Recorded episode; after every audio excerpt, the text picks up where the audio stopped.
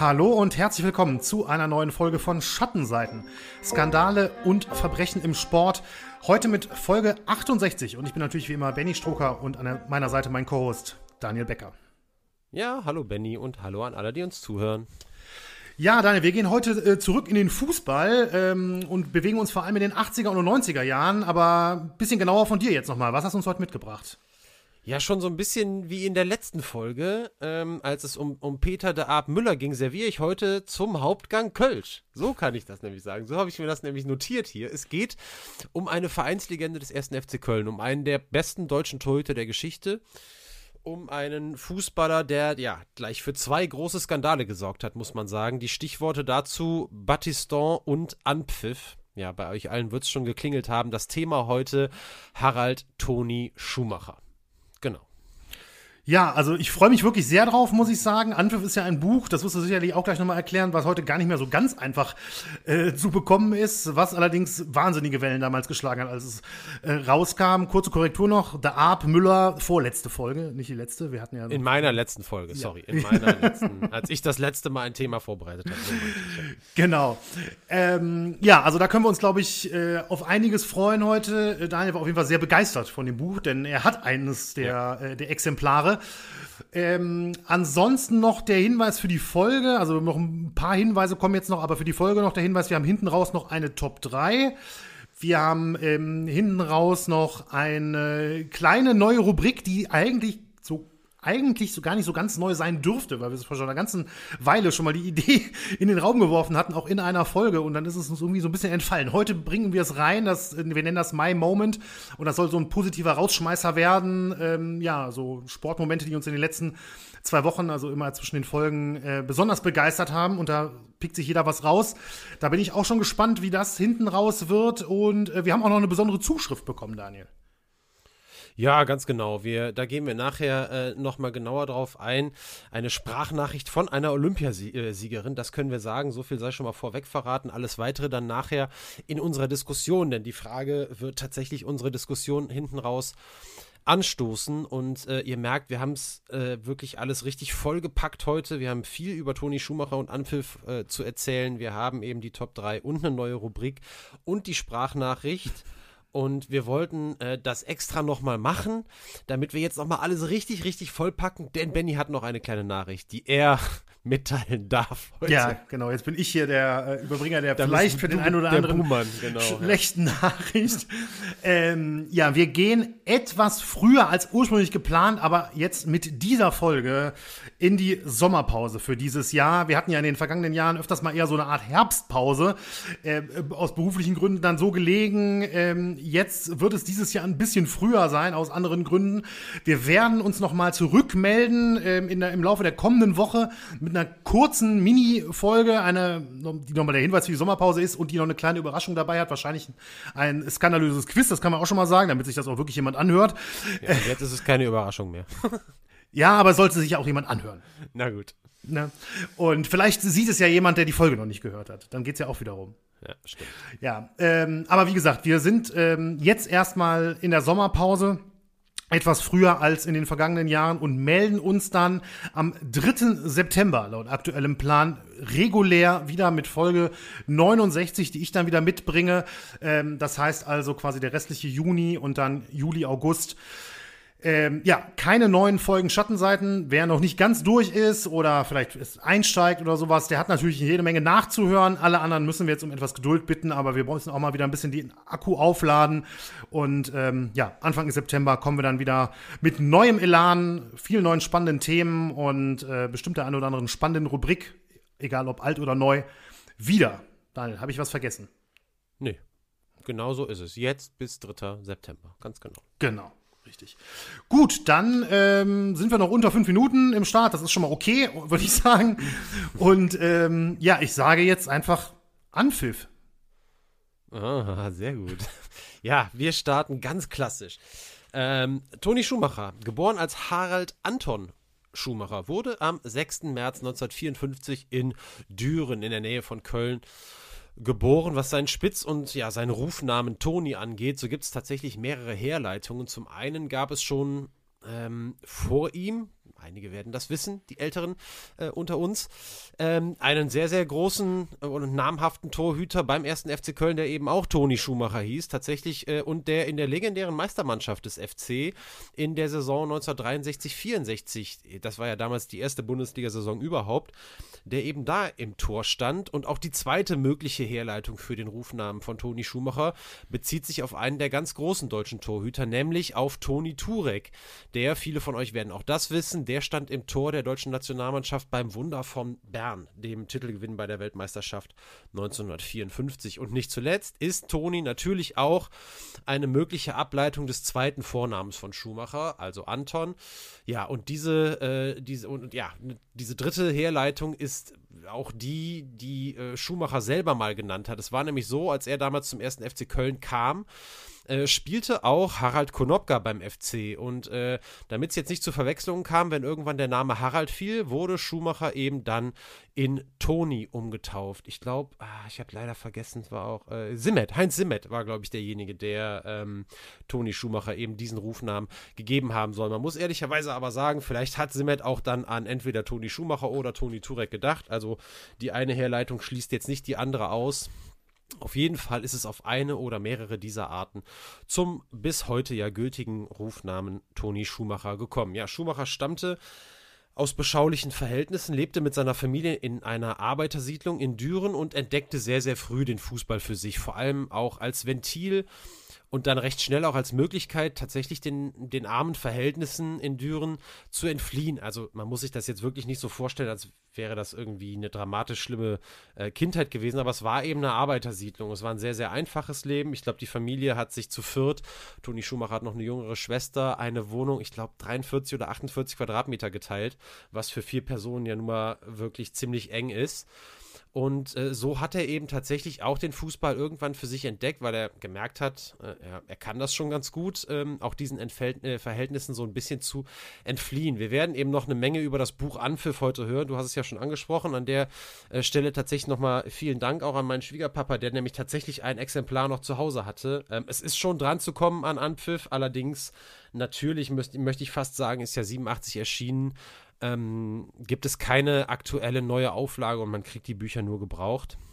Äh, aber es ist schon im, im Buchantiquariat zu bekommen. Ich habe euch das auch mal in den Show Notes verlinkt zu einem Buchantiquariat. Also wer möchte, der kommt auch an das Buch. Genau. Und in diesem Buch Anpfiff, da zieht Schumacher zum Beispiel, also mehrere, teilweise auch, also relativ häufig auf Vergleiche zwischen sich und den ganz Großen. Also da scheut er sich nicht vor.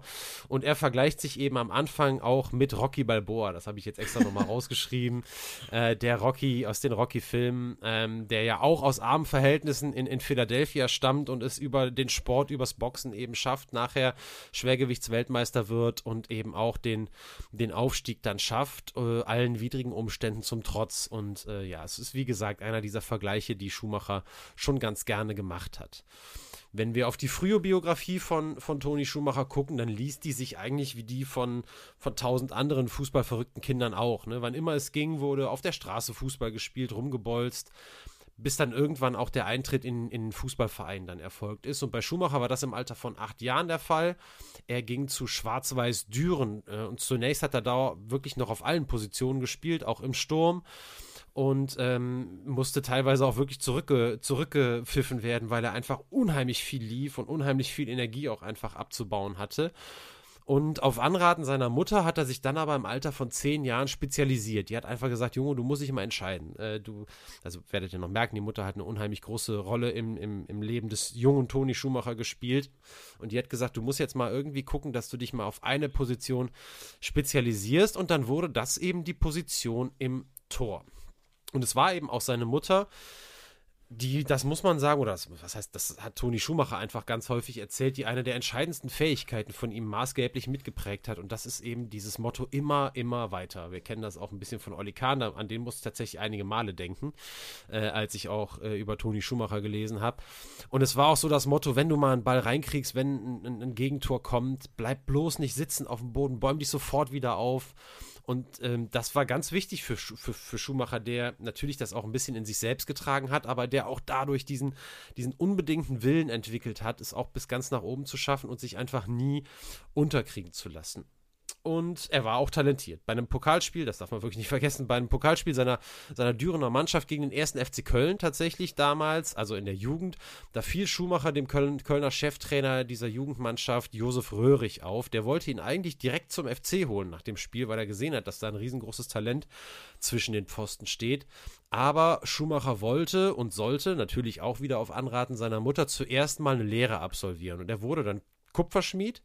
Und als er dann die Gesellenprüfung abgelegt hatte, da war dann auch der Weg zum FC frei. Und es war also so, wie seine Mutter auch gesagt hatte, äh, wenn du gut bist und gut bleibst, dann wollen die dich auch nach deiner Ausbildung noch. Und genau so war es dann. Und Schumacher wechselte dann als 18-Jähriger zum ersten FC Köln. Und das dauerte nicht allzu lange, muss man sagen, bis er sein Debüt feierte, auch bei den Profis. Es war im Jahr 1973, ein Jahr zuvor war er dann nach Köln gekommen, 72, hatte aber dann die erste Saison noch komplett auf der Bank ver verbracht.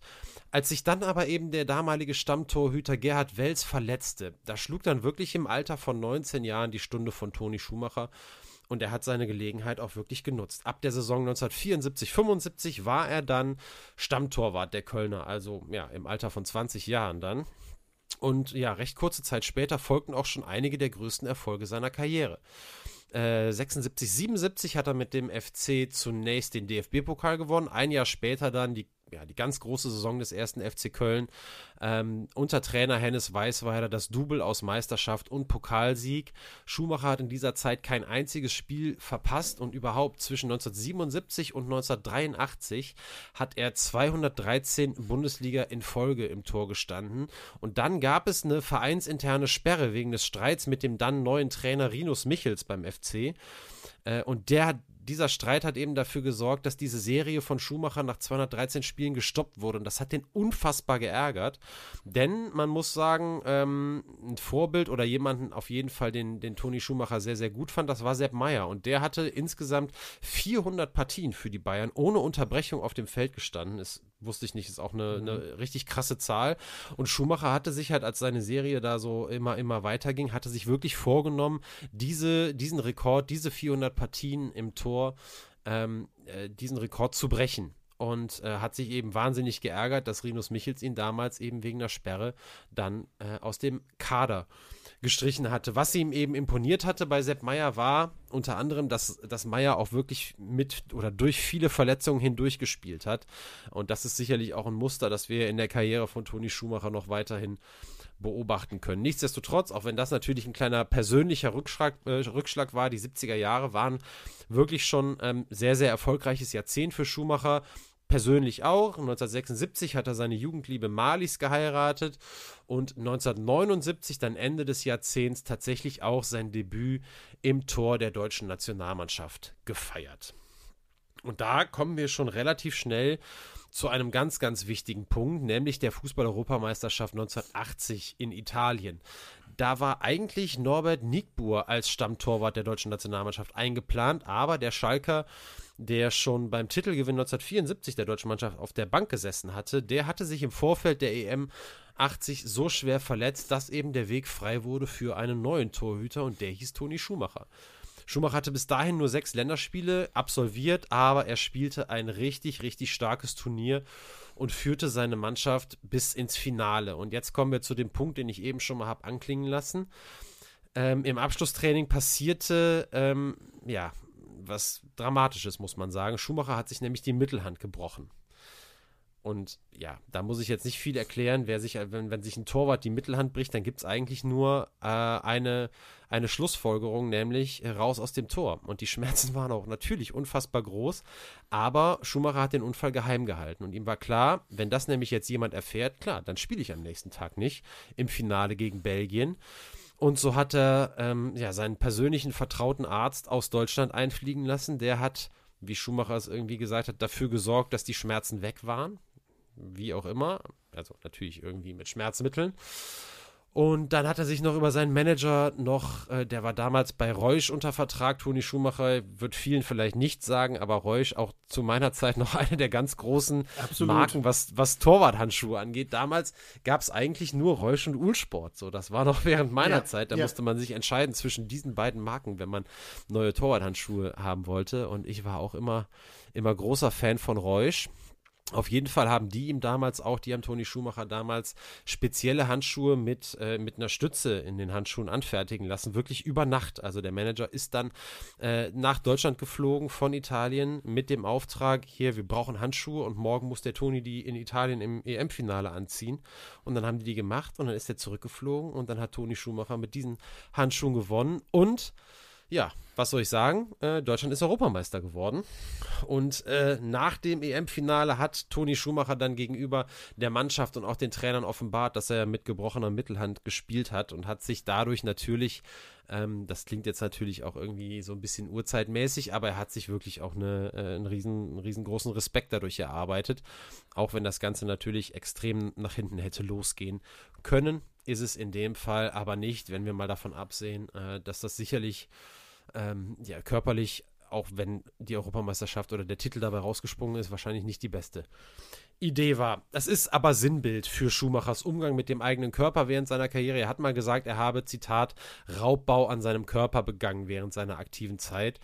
Ja, und die zahlreichen Verletzungen, äh, von denen er später dann berichtet hat und die auch früher ja schon klar waren, die sind wirklich auch Belege dafür. Er hatte während seiner aktiven Karriere fast alle Finger äh, mal gebrochen, die Nase gebrochen, Rippen gebrochen.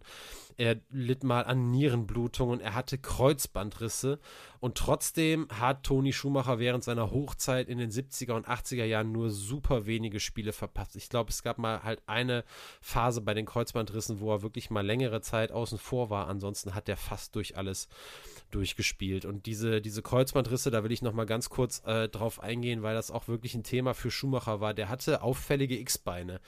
Und ähm, für, für den Bewegungsablauf eines Torhüters ist das tatsächlich extrem hinderlich und ähm, ist auch so, dass es eben, ja, wenn, wenn man diese Beinform hat, dass man eher dazu tendiert oder neigt, auch mal sich eben da zu verletzen, gerade auch an den Knien.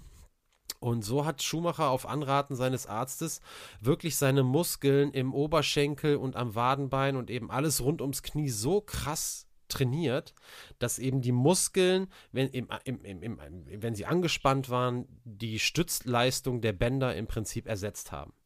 Also das ist schon, also es ist schon krass, es ist jetzt auch nicht total unüblich. Und überhaupt, dass man seine Muskeln trainiert, um, um Bänder zu stützen, ist jetzt auch keine, äh, keine neue Erkenntnis oder so, aber es ist eben gerade, wenn man so sage ich mal, irgendwie geschwächt ist und da einfach so durchtrainiert, zeigt auch einfach so ein bisschen wieder, wie Toni Schumacher eben getickt hat. Der war der Erste beim Training, der war der Letzte, der auch nach dem Training noch weitergemacht hat. Der hat auch irgendwann einen Anpfiff geschrieben, wenn die anderen in Trainingslagern irgendwie abends ausgegangen ist, war es nicht selten, dass er auf dem Hotelzimmer war und noch ein paar Hanteln in die Hand genommen hat. Also das war auf jeden Fall die Art von, von Spielertyp, die Toni Schumacher eben war. Und dieser EM-Titel 1980, der sollte tatsächlich also ich würde jetzt sagen, ich weiß gar nicht, was er selber als seinen größten Titel in der Karriere bezeichnet, aber ich würde mal sagen, so einen numerischen EM-Titel mit der deutschen Nationalmannschaft steht wahrscheinlich in der Karriere der meisten noch vor einem Meistertitel in der Liga, würde ich jetzt mal behaupten. Ich habe es jetzt mal als seinen, ähm, als seinen größten Titel in der Karriere bezeichnet. WM-Titel durfte er nicht bejubeln, das obwohl er mit der deutschen Nationalmannschaft in zwei WM-Finals stand. Zum, zur ersten WM, wo er das geschafft hat, da kommen wir jetzt.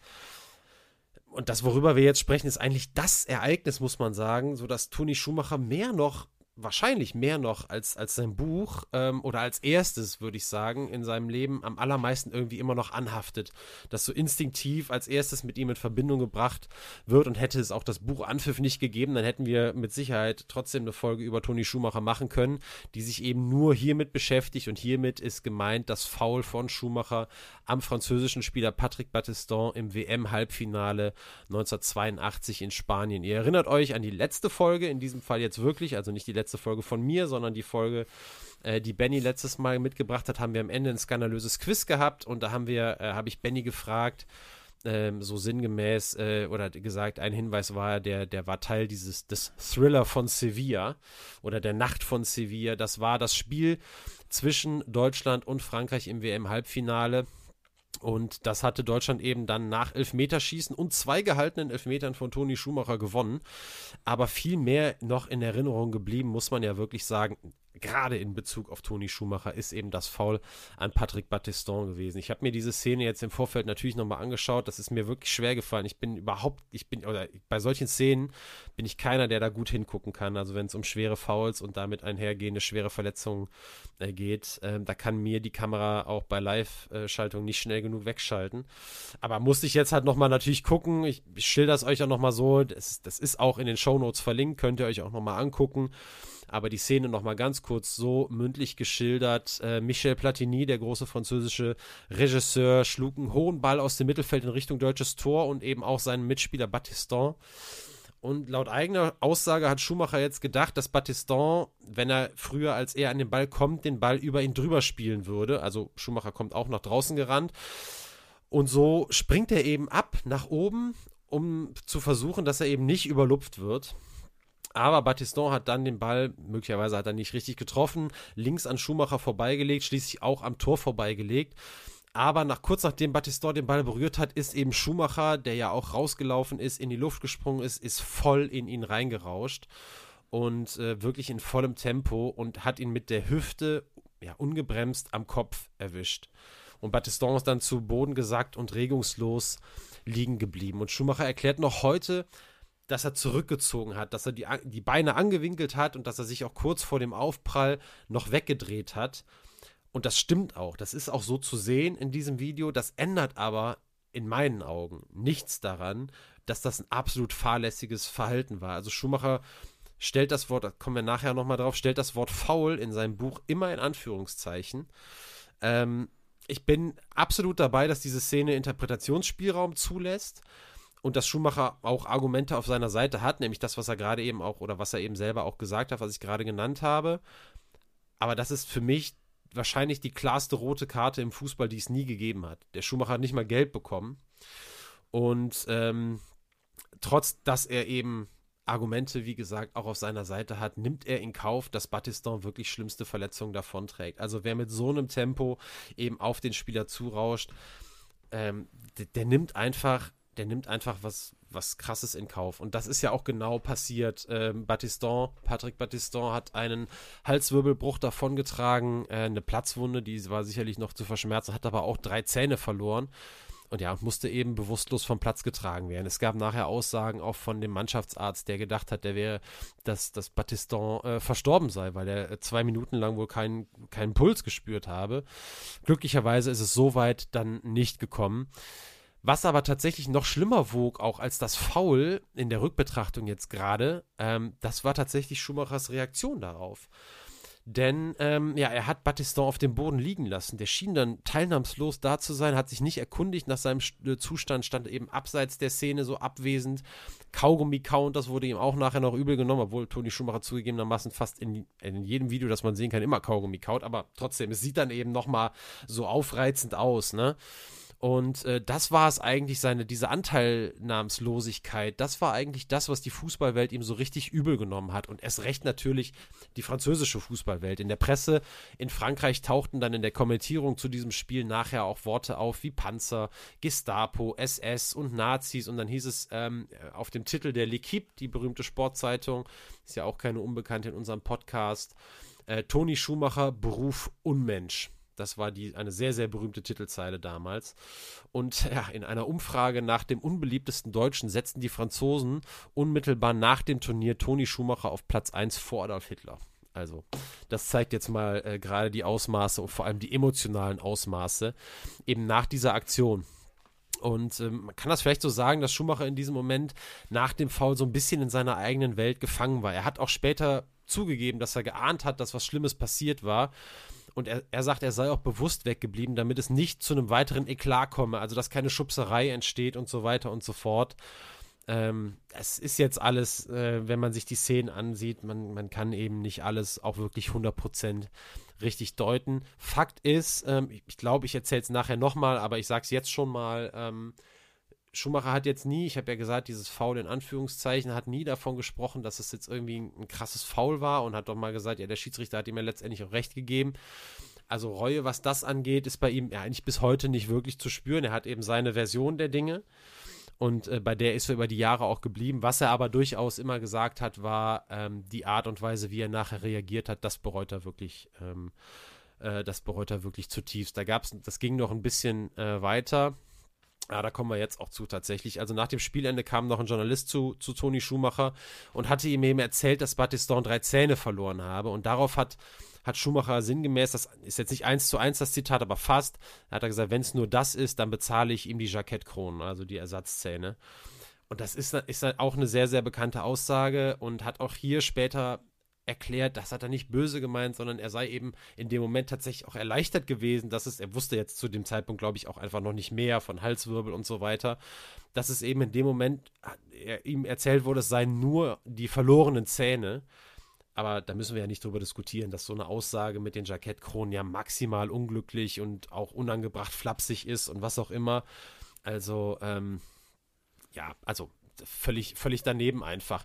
Später das sei jetzt auch schon mal äh, gesagt, werden sich Schumacher und Battiston versöhnen, sollen sogar auch irgendwie Freunde gewesen sein, über die äh, geworden äh, sein über die Jahre. Aber es ist dieser Makel, der ewig an, an Toni Schumacher haften bleibt, muss man sagen. Zur Geschichte gehört aber auch, das will ich auch nicht verschweigen, denn auch das ist, gehört dazu und das kaufe ich Toni Schumacher auch total ab. Das ist jetzt nicht so, als wäre das ein, ein, gefühlskalter Typ, der nachher total sofort mit dieser Sache abgeschlossen hätte. Das würde ich auch niemals dem unterstellen. Es ist absolut glaubwürdig, wenn Schumacher auch nachher sagt, diese Zeit danach war für ihn auch die absolute Hölle, auch als Zitat. Das war für ihn die schlimmste Zeit überhaupt. Und er, er, hat da auch jetzt erstmal zusammen auch im, im, im, Gespräch mit seinem Manager keine andere Lösung gefunden, als sich erstmal für eine Zeit lang, natürlich außerhalb, dass er weiter Fußball gespielt hat, aber eben aus der Öffentlichkeit zurückzuziehen, was ihm dann auch dabei geholfen hat, die Situation ähm, nach Battiston eben zu überstehen. Ja, das war diese eine große Sache. Wir kommen im, im, im Zuge des Buches nochmal noch mal auf die Battiston-Geschichte zurück. Äh, sind aber jetzt noch nicht so weit, denn es gab ja noch eine zweite WM, nämlich die 1986. Und man muss also wirklich sagen, abseits von äh, diesem Foul an, an Battiston hat die WM 82 und alles, was danach passiert hat, sportlich die Position von Toni Schumacher als Nummer 1 im Tor der deutschen Nationalmannschaft weiter gestärkt. Also der war in den 80er Jahren, 82 bis 86, absolut auf der Höhe seines Schaffens, äh, hat ein unfassbares Niveau auch bei der WM 86 in Mexiko gehalten. Da traf Deutschland im Halbfinale tatsächlich erneut auf Frankreich und auch wieder Schumacher auf Patrick Battiston. Das wurde dann aber nicht das riesengroße Thema. Dann in dem Fall muss man ja auch wirklich sagen, zum Glück. Ähm, es gab in der Zwischenzeit bei den beiden auch schon Aussprachen und Treffen und nicht alle auch total glücklich gelaufen. Aber wie gesagt, Battiston ist heute nicht unser Hauptthema, deswegen bin ich da jetzt auch nicht zu tief äh, reingegangen. Aber auch hier in diesem WM-Halbfinale hat sich Deutschland wieder durchgesetzt und traf dann im WM-Finale auf Argentinien um Superstar Diego Maradona. Wir haben es ja in unserer Folge über ihn ausführlich besprochen. Der hat dieses Turnier geprägt, also Maradona wie kein anderer Spieler davor oder danach irgendeine WM geprägt hat. Und ähm, Argentinien gewann äh, gegen Deutschland. Toni Schumacher wurde zum wurde Vize-Weltmeister zum zweiten Mal und als Torhüter zum zweitbesten Spieler des Turniers gekürt. Nach Diego Maradona. Äh, ich wusste das ehrlicherweise nicht. Nee, das ist mir äh, auch das neu. War, also war das ist für eine mich gigantische auch Auszeichnung, würde ich, äh, Ja, würde ich sagen, weil Maradona ist außer Konkurrenz gewesen im Endeffekt Genau. und dann ist das echt ganz groß. Also absolut best of the rest. Und das, obwohl ihm tatsächlich mit dem Unterlaufen einer Flanke auch eine berühmte Szene im Finale Mhm. ein ganz entscheidender Fehler passiert war. Ähm, da, wo ja auch ein Tor draus resultiert ist, so ein bisschen auch da Parallelen zu Olli Kahn Ich bei der WM grade- 2002. wollt's grade ja, ist sagen, wirklich ja. so, ne? Manchmal auch vom Typ her, ähm, so, die beiden sind sich jetzt nicht völlig unähnlich, würde ich mal sagen. Äh, Aber diese Wahl im Anschluss, wir haben es jetzt auch kurz angesprochen, hat gezeigt, Schumacher verkörperte damals absolute Weltklasse und ist gerade bei diesem Turnier stach er aus einer deutschen Mannschaft hervor, die spielerisch jetzt nur sehr, sehr selten überzeugen konnte. Eigentlich nur, ähm, ich glaube, das Halbfinale gegen Frankreich war, gilt so als das beste Spiel der Deutschen bei dieser WM. Ansonsten war das alles nicht so dolle. Und ähm, er hat als, als Torwart eben in extremer Weise das verkörpert, was wir bis heute unter dem Schlagwort auch die deutschen Tugenden zusammenfassen. Ehrgeiz, Siegeswille, Kampf und ähm, ist ja auch ein Punkt, der gerade heute vielen, also heute auch vielen bei der deutschen Nationalmannschaft äh, fehlt. Und damals war das in diesem Fall tatsächlich gar nicht anders. Das ist auch ein sehr, sehr spannender Punkt, was wir, wenn wir damals so, wenn wir teilweise die Vergangenheit so ein bisschen glorifizieren, äh, unter diesem Gesichtspunkt liest sich Anpfiff ganz fantastisch noch, aber da kommen wir auch später noch zu. Ähm, auch gerade bei dieser WM 86, alles andere, es lief da alles andere als rund bei der deutschen Mannschaft. Das hat er eben auch in Anpfiff äh, sehr, sehr ausführlich erzählt. Aber es waren nicht nur diese Passagen im Buch Anpfiff, die äh, ja, für eine Menge Aufruhr gesorgt haben oder sorgen sollten.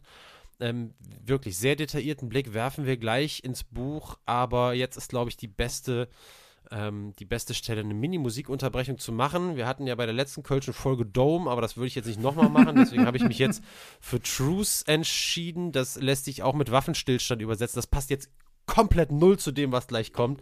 Aber irgendwie musikalisch passt es ganz gut rein und wir hören uns gleich wieder.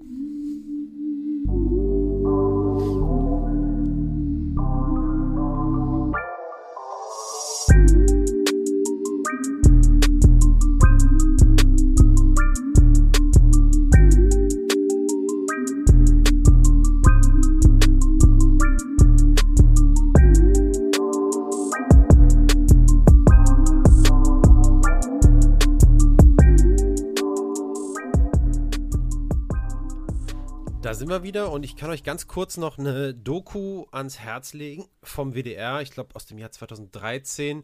Damals gibt ja diese Reihe Die Besten im Westen und da hat man damals auch mal eine Doku über und auch mit Toni Schumacher gemacht.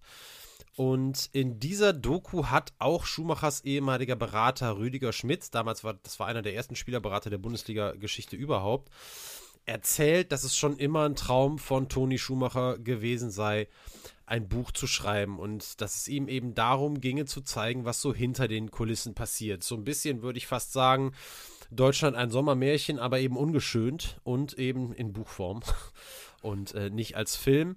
Und es heißt in dieser Doku auch, es geht um die Schattenseiten des Fußballs, ja. Und das hat Toni Schumacher, glaube ich, selber gesagt. Und wer weiß, ob er da nicht schon gedacht hat, dass wir 33 Jahre später mal diesen Podcast hier machen und dass es da wie gemacht ist, um das, um den Content sozusagen nochmal zu verlängern wie es im Mediensprech heißt. Aber jetzt im Ernst, Schumacher hat in seinem Buch Anpfiff ja einmal komplett aufgeräumt. So ein Impuls, den er, der Typ, der er war und auch irgendwie immer noch ist, wo wahrscheinlich einfach nachkommen musste. Das Buch passt zu ihm, nach allem, was ich auch jetzt so in der Recherche über ihn gelernt habe. Und äh, genauso passt zu ihm aber auch so ein bisschen die Überraschung darüber, was für Reaktionen das Buch auslösen würde. So eine gewisse Naivität, hat Schumacher, das wird auch im Buch immer mal wieder klar, irgendwie immer begleitet. Und er hat nachher gesagt, ich habe nie gedacht, dass man bestraft wird, wenn man die Wahrheit sagt. Und das muss man sagen, war dann wohl ein bisschen zu kurz gedacht. Denn Schumacher hat so unfassbar vielen Leuten in seinem Buch ans Bein gepinkelt, dass es jetzt nach allen Regeln, nachdem der Fußballbetrieb eben schon damals lief und auch heute läuft, gar nicht anders kommen konnte als dass er eben auch eine Menge Konsequenzen zu fürchten hatte. Und wenn man sich dann mit den Mächtigen anlegt, dann spielt es auch nicht immer eine große Rolle, ob die Dinge, die man da beschreibt, wahr sind oder nicht. Da gehen wir direkt mal rein ins, äh, ins Buch und starten mit einem ganz großen Thema. Natürlich äh, auch noch mal ein bisschen tiefer rein in, das, in dieses Foul an Battiston ist ja klar, dass Schumacher in dem Buch auch darüber spricht. Das hat er übrigens nicht alleine geschrieben, sondern in Gesprächen mit dem französischen Autor Michel Mayer eben äh, ist dieses Buch entstanden. Der hat die Gespräche niedergeschrieben. Und äh, da ging es natürlich auch um das Foul. Und ich hatte den Punkt ja auch schon mal angesprochen. Dieses Wort Foul lässt Schumacher das ganze Buch über in Anführungszeichen stehen, was eben, ja, ich finde das irgendwie nicht so, nicht so geil. Hat man ja auch vielleicht eben schon rausgehört. Also, dass man jetzt da sagt, dass das kein Foul ist, also da fällt mir ehrlicherweise überhaupt nichts mehr zu ein.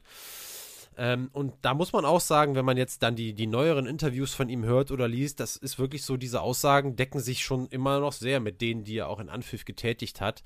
So dieser Lauf aufeinander zu, das Abdrehen, das absichtliche Wegbleiben, auch die nach dem Foul an Battiston direkt danach diese Situation, die Angst, die Situation würde eskalieren, aber auch die Reue nach dieser ähm, Reaktion von ihm.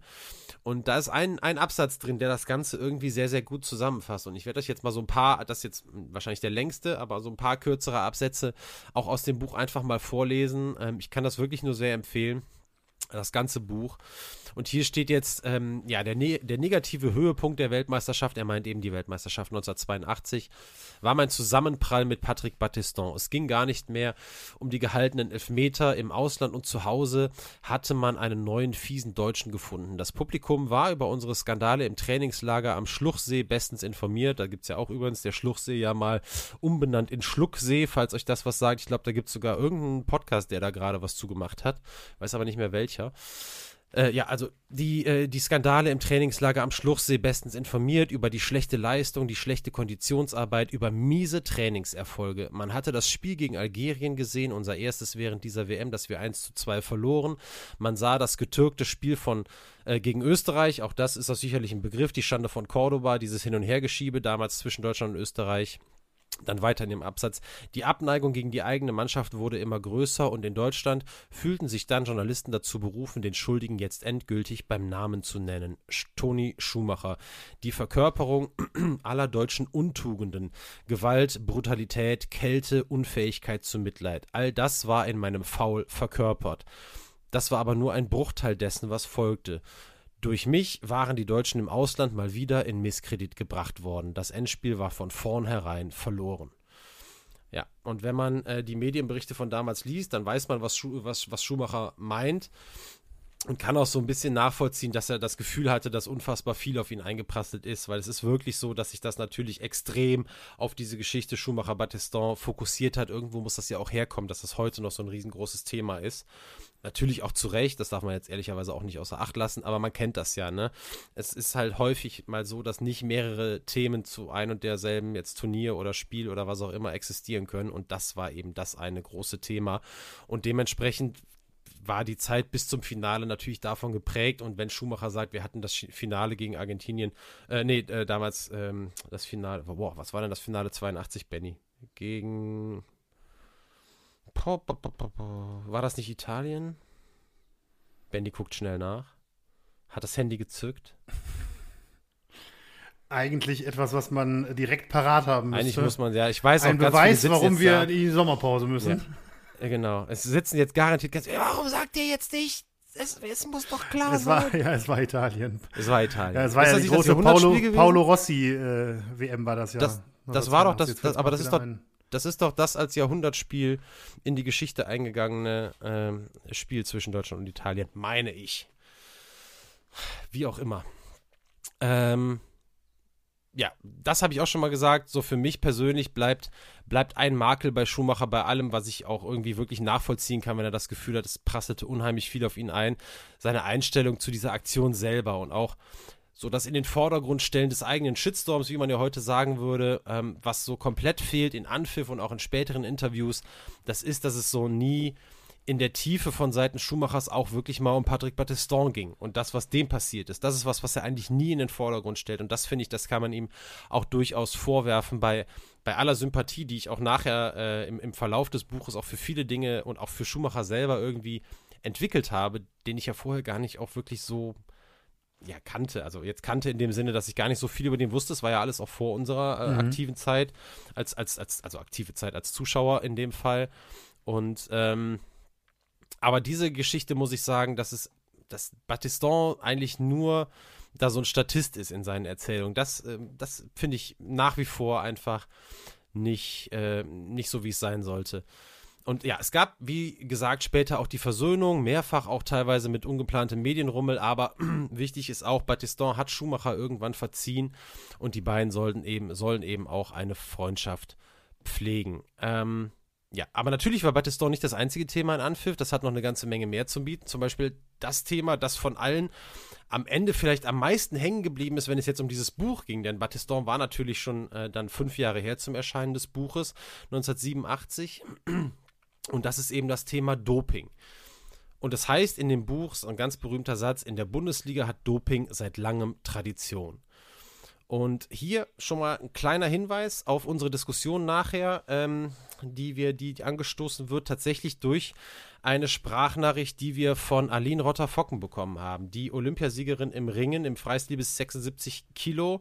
Äh, ja, 2021 die olympische Goldmedaille gewonnen, hat sich geoutet als Fan unseres Podcasts und hat uns eine Frage gestellt, auch im Zusammenhang mit Doping, in dem Sinne, ähm, wie ist es eigentlich, ähm, wie kann man eigentlich noch also ist jetzt sehr zusammengefasst, aber wie kann man eigentlich Sport noch toll finden und leidenschaftlich verfolgen, wenn man weiß, dass es schmutzig ist.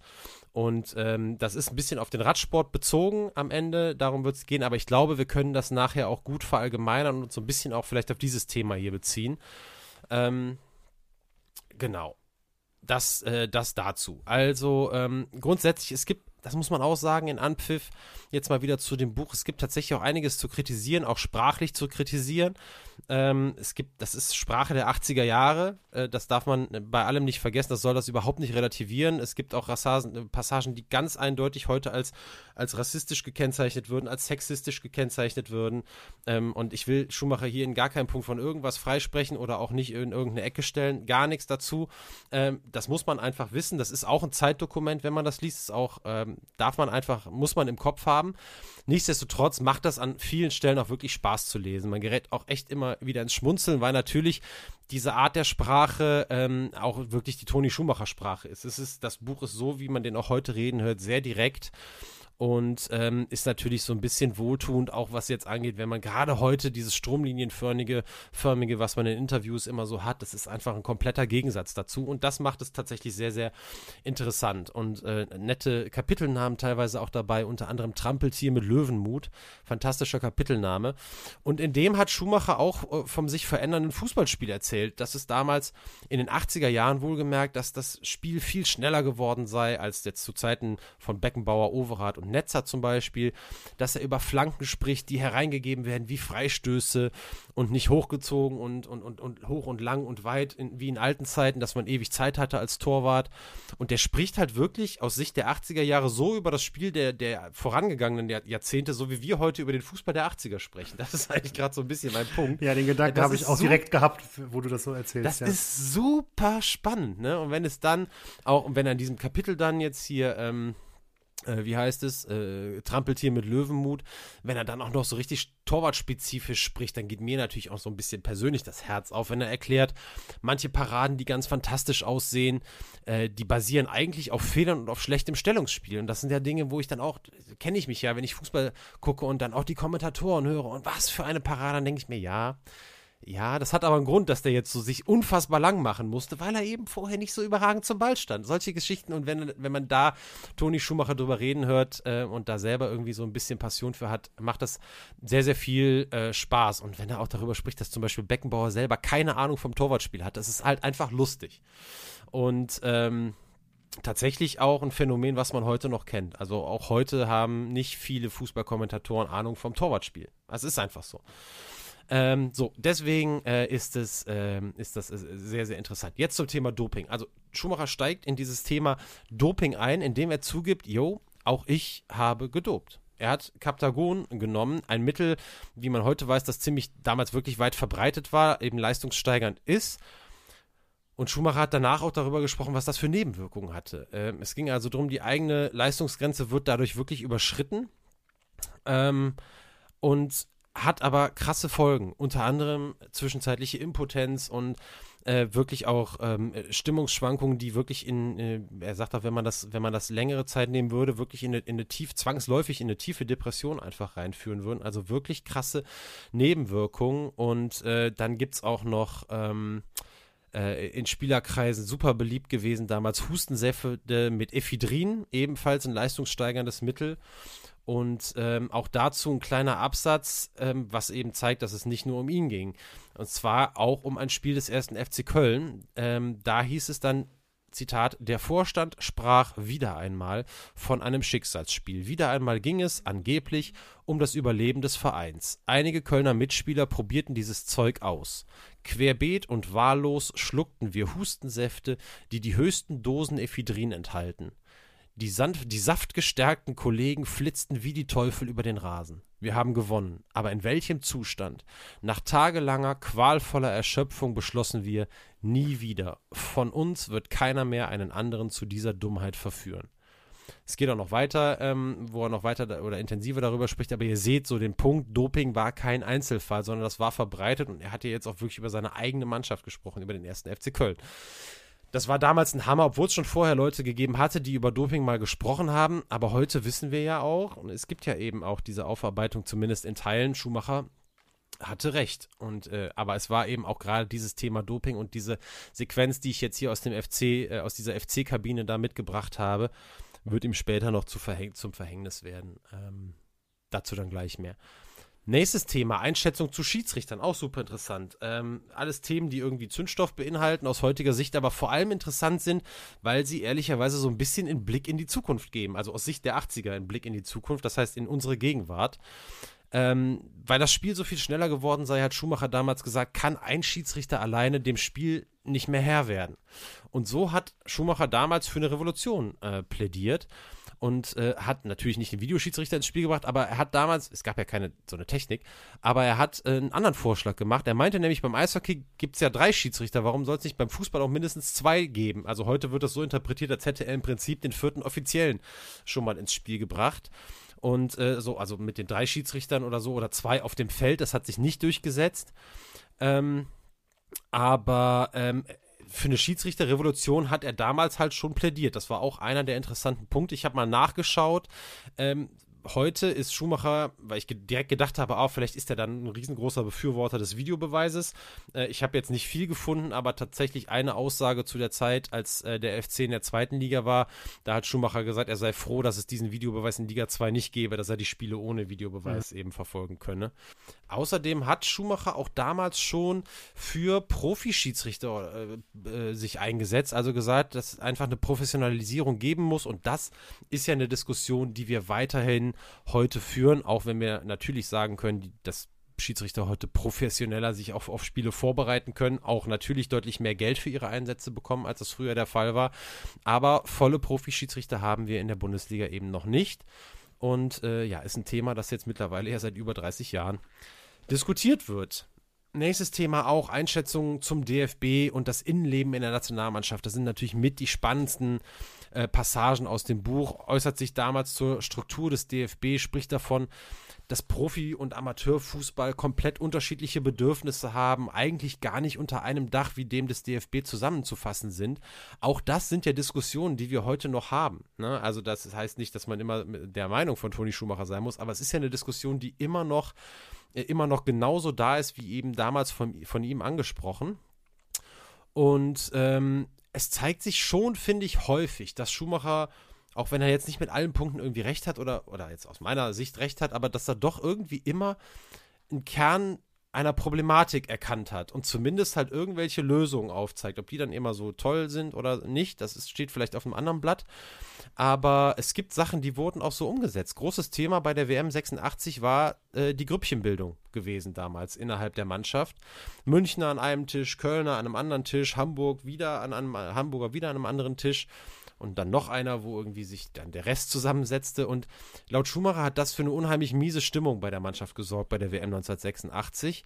Probleme untereinander, so die aus Rivalitäten auch der Bundesliga so entsprangen, die wurden einfach mitgebracht zur Nationalmannschaft und da aber nicht ausgeräumt, weil es immer wieder dieselben Grüppchen waren. Und so hat äh, Schumacher einen Vorschlag unterbreitet. Ich zitiere nochmal. Ich schlage eine vergnügliche Lotterie- oder Tischordnung vor. Gleich bei der ersten Zusammenkunft werden die Namen sämtlicher Spieler in einen Glückstopf, äh, Glückstopf geworfen. Der Kapitän mischt die Zettel, der Trainer greift in den Topf und verliest je fünf Namen pro Tisch. Und alle sitzen ganz gemischt. Hamburger neben Kölnern, Münchner neben den sogenannten Legionären, die wie zum Beispiel Litbarski und Förster ihr Geld im Ausland verdienen. Damit wäre dem Klickenbetrieb ein Ende gemacht. Vielleicht wisst ihr schon, worauf ich jetzt hinaus will. Bei der Weltmeisterschaft 2014 ist nämlich fast genau das passiert. Im Vorfeld war auch eine, eine, eine, Saison mit großer Rivalität Bayern und Dortmund. 2013 ja auch das Champions League-Finale zwischen den beiden Mannschaften. Und es gab eben die Sorge, dass aus diesen beiden Blocks die Rivalität zur WM mitgebracht wird. Und so wurde im ja, viel besprochenen Campo Bahia damals, diesem, äh, da wo die Nationalmannschaft ihre Zeit in Brasilien verbracht hat, da wurden äh, die Gruppen mehr oder weniger zufällig auf mehrere Arten Ferienhäuser verteilt. Dann gab es einen Kapitän innerhalb eines, eines, äh, eines, eines Hauses, aber die, die Zuordnung war eben bewusst total durchmischt. Und heute wird ja total oft darüber gesprochen, wie groß die, der Anteil äh, am Erfolg war dieser Konstellation damals auch innerhalb der Mannschaft. Ist jetzt auch vielleicht nicht super bahnbrechend, aber aus, auch wieder ein, eins der Beispiele dafür, ähm, dass Toni Schumacher eben ähm, viele gute Ideen hat, muss man echt sagen. Ähm, was haben wir noch? Ja, heute, das hab ich, was habe ich mir hier aufgeschrieben? Wenn wir uns über die Mbappés und Neymars ärgern, äh, so hat sich Toni Schumacher damals auch über seine Mitspieler geärgert. Auch das ist so ein Zeichen, dass wenn wir denken, boah, damals die 80er, das waren noch irgendwie andere Typen und vereinstreu und bla. Und wenn du Toni Schumacher liest, dann relativiert sich einiges, muss man wirklich äh, sagen. Und äh, er hat das ist natürlich auch äh, häufig zitiert, dieses Zitat, viele junge Spieler sind faule Säcke und ein paar von ihnen sind doch sträflich dumm. Ola, und jetzt lässt, dabei lässt er es noch nicht, äh, noch nicht bleiben. Er nennt auch noch Namen. O Olaf Thon ist ein Paradebeispiel. ich habe mich kaputt geladen, als ich das gelesen habe. Fand Olaf Thon verständlicherweise überhaupt nicht so witzig. Äh, und weiter heißt es, unser Nachwuchs, und das sage ich nicht wie ein betagter Neidhammel, hat es innerhalb der Vereine zu leicht. Es genügt, den Verdacht auf ein Quäntchen Talent zu erwecken und schon gibt es einen festen Vertrag. Von Anfang an werden sie verhätschelt und verwöhnt mit 50, 60 oder 70.000 Mark pro Jahr für blutigste Anfängerleistungen honoriert. Das Ergebnis, jeder hat einen super Videorekorder, sein schnelles Auto und so weiter. Die Kabinen und Duschzurufe sind Dialoge im High Society Verschnitt. Was machen wir heute? Flötet der eine? Spielen wir Tennis oder fahren wir surfen? Nein, lieber eine Sauftour durch die Stadt, antwortet der andere. Die meisten ernähren Tennis, Golf oder Reitlehrer. Warum bloß hält sich keiner einen Fußballlehrer? Den hätten sie bitter nötig, um besser zu schießen, zu flanken, zu dribbeln. Wenn ich ein Tor reinkriege, dann möchte ich platzen. Die jungen Herrschaften nehmen das alles sehr gelassen, fast gleichgültig. Die sind cool. Kein Ehrgeiz, kein Wille zu siegen. Sie spielen weder gut noch schlecht. Sie spielen halt drauf los. Und da muss ich sagen, das ist doch irre, ne? Was wir heute, das haben wir von älteren Profis heute, von welchen, die so gerade jetzt in Rente gegangen sind, schon hundertmal gehört über den Nachwuchs, so, die sagen dann, was weiß ich, Schweinsteiger oder auch Ballack, die sagen, ja, früher gab es noch klare Hackordnungen in der Kabine und die Jungen, die schauten zu den älteren Spielern rauf und wenn du dann Toni Schumacher, und, und, heute ist das alles nicht mehr so, und wenn du Toni Schumacher hörst, der spricht über die 80er so, als würden da, ne, wie ich es mir eben aufgeschrieben habe, die Mbappés und Neymars spielen. Und diese, dieser erdachte Dialog ist ja auch einfach nur grandios. Und ich finde einfach, dass, es, dass das vielleicht die große Stärke von diesem Buch ist, bei, ähm, bei allem, ähm, was es ja auch ja sonst Negatives auch irgendwie vielleicht ausgelöst hat. Aber die große Stärke ist eigentlich, äh, so kontrovers wie es war, das wollte ich eigentlich sagen.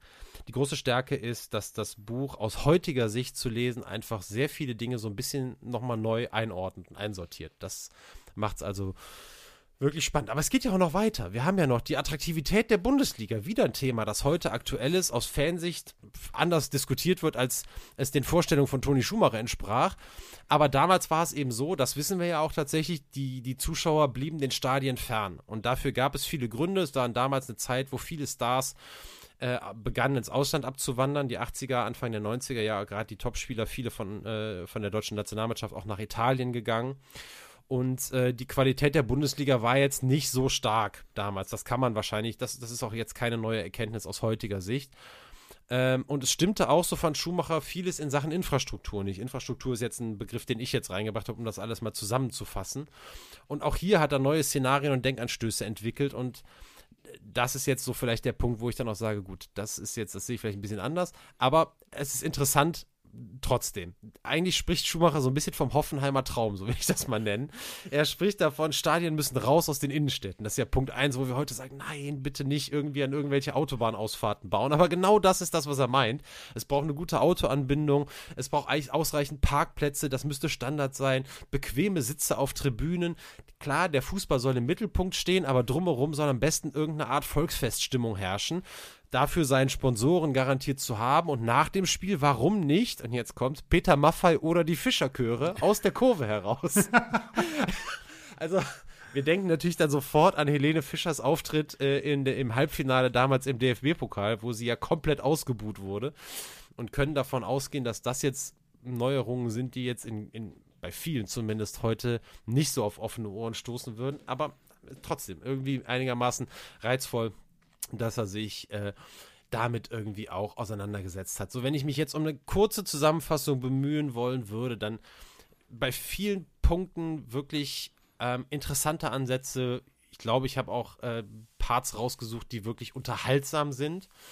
Ähm, aber es ist auch in vielen Teilen eine Selbstbestätigung, ist auch ein bisschen eine Selbstbeweihräucherung, die, die Toni Schumacher da macht. Der findet seine Ideen selber auch wirklich unheimlich gut. Und man hat auch ab und zu das Gefühl, dass er eben andere Spieler extrem ins, ins schlechte Licht drückt und dabei aber sich selber auch schon schont. Also das darf man auch nicht irgendwie, also so lese ich das Buch zumindest. Jeder mag das vielleicht auch noch mal ein bisschen anders sehen, wenn er selber reinschaut. Äh, alles in allem muss ich aber wirklich sagen, ich glaube, das ist auch rausgekommen. Äh, es ist wirklich ein Gewinn, das Buch zu lesen. Also bei aller Kritik und natürlich auch völlig berechtigter Kritik ähm, kann man das, äh, finde ich, echt, echt gut machen. Aus heutiger Perspektive einfach nochmal ganz anders, als wenn man es vielleicht damals live gelesen hat. Ähm, ich möchte mir, ich, jetzt, ich möchte mir ja. gar nicht vorstellen, äh, was los gewesen wäre, wenn es damals schon Social Media, Twitter und weiß ich nicht was gegeben hätte, als dieses ja. Buch rausgekommen ja, ist. Ja, klar. Ähm, to total. Ich meine, Toni Schumacher hatte, glaube ich, gefühlt äh, keinen kleineren Shitstorm, als man heute vielleicht das Gefühl hat, dass der Shitstorm kommt, weil im, im Verhältnis dessen, was Medien damals in dieser Hinsicht leisten konnten, prasselte ja komplett alles auf den ein. Klar. Ne? Also äh, ich weiß nicht, ob er, ob er das Gefühl hat, dass dieses Gefühl heute nochmal extrem gesteigert werden könnte.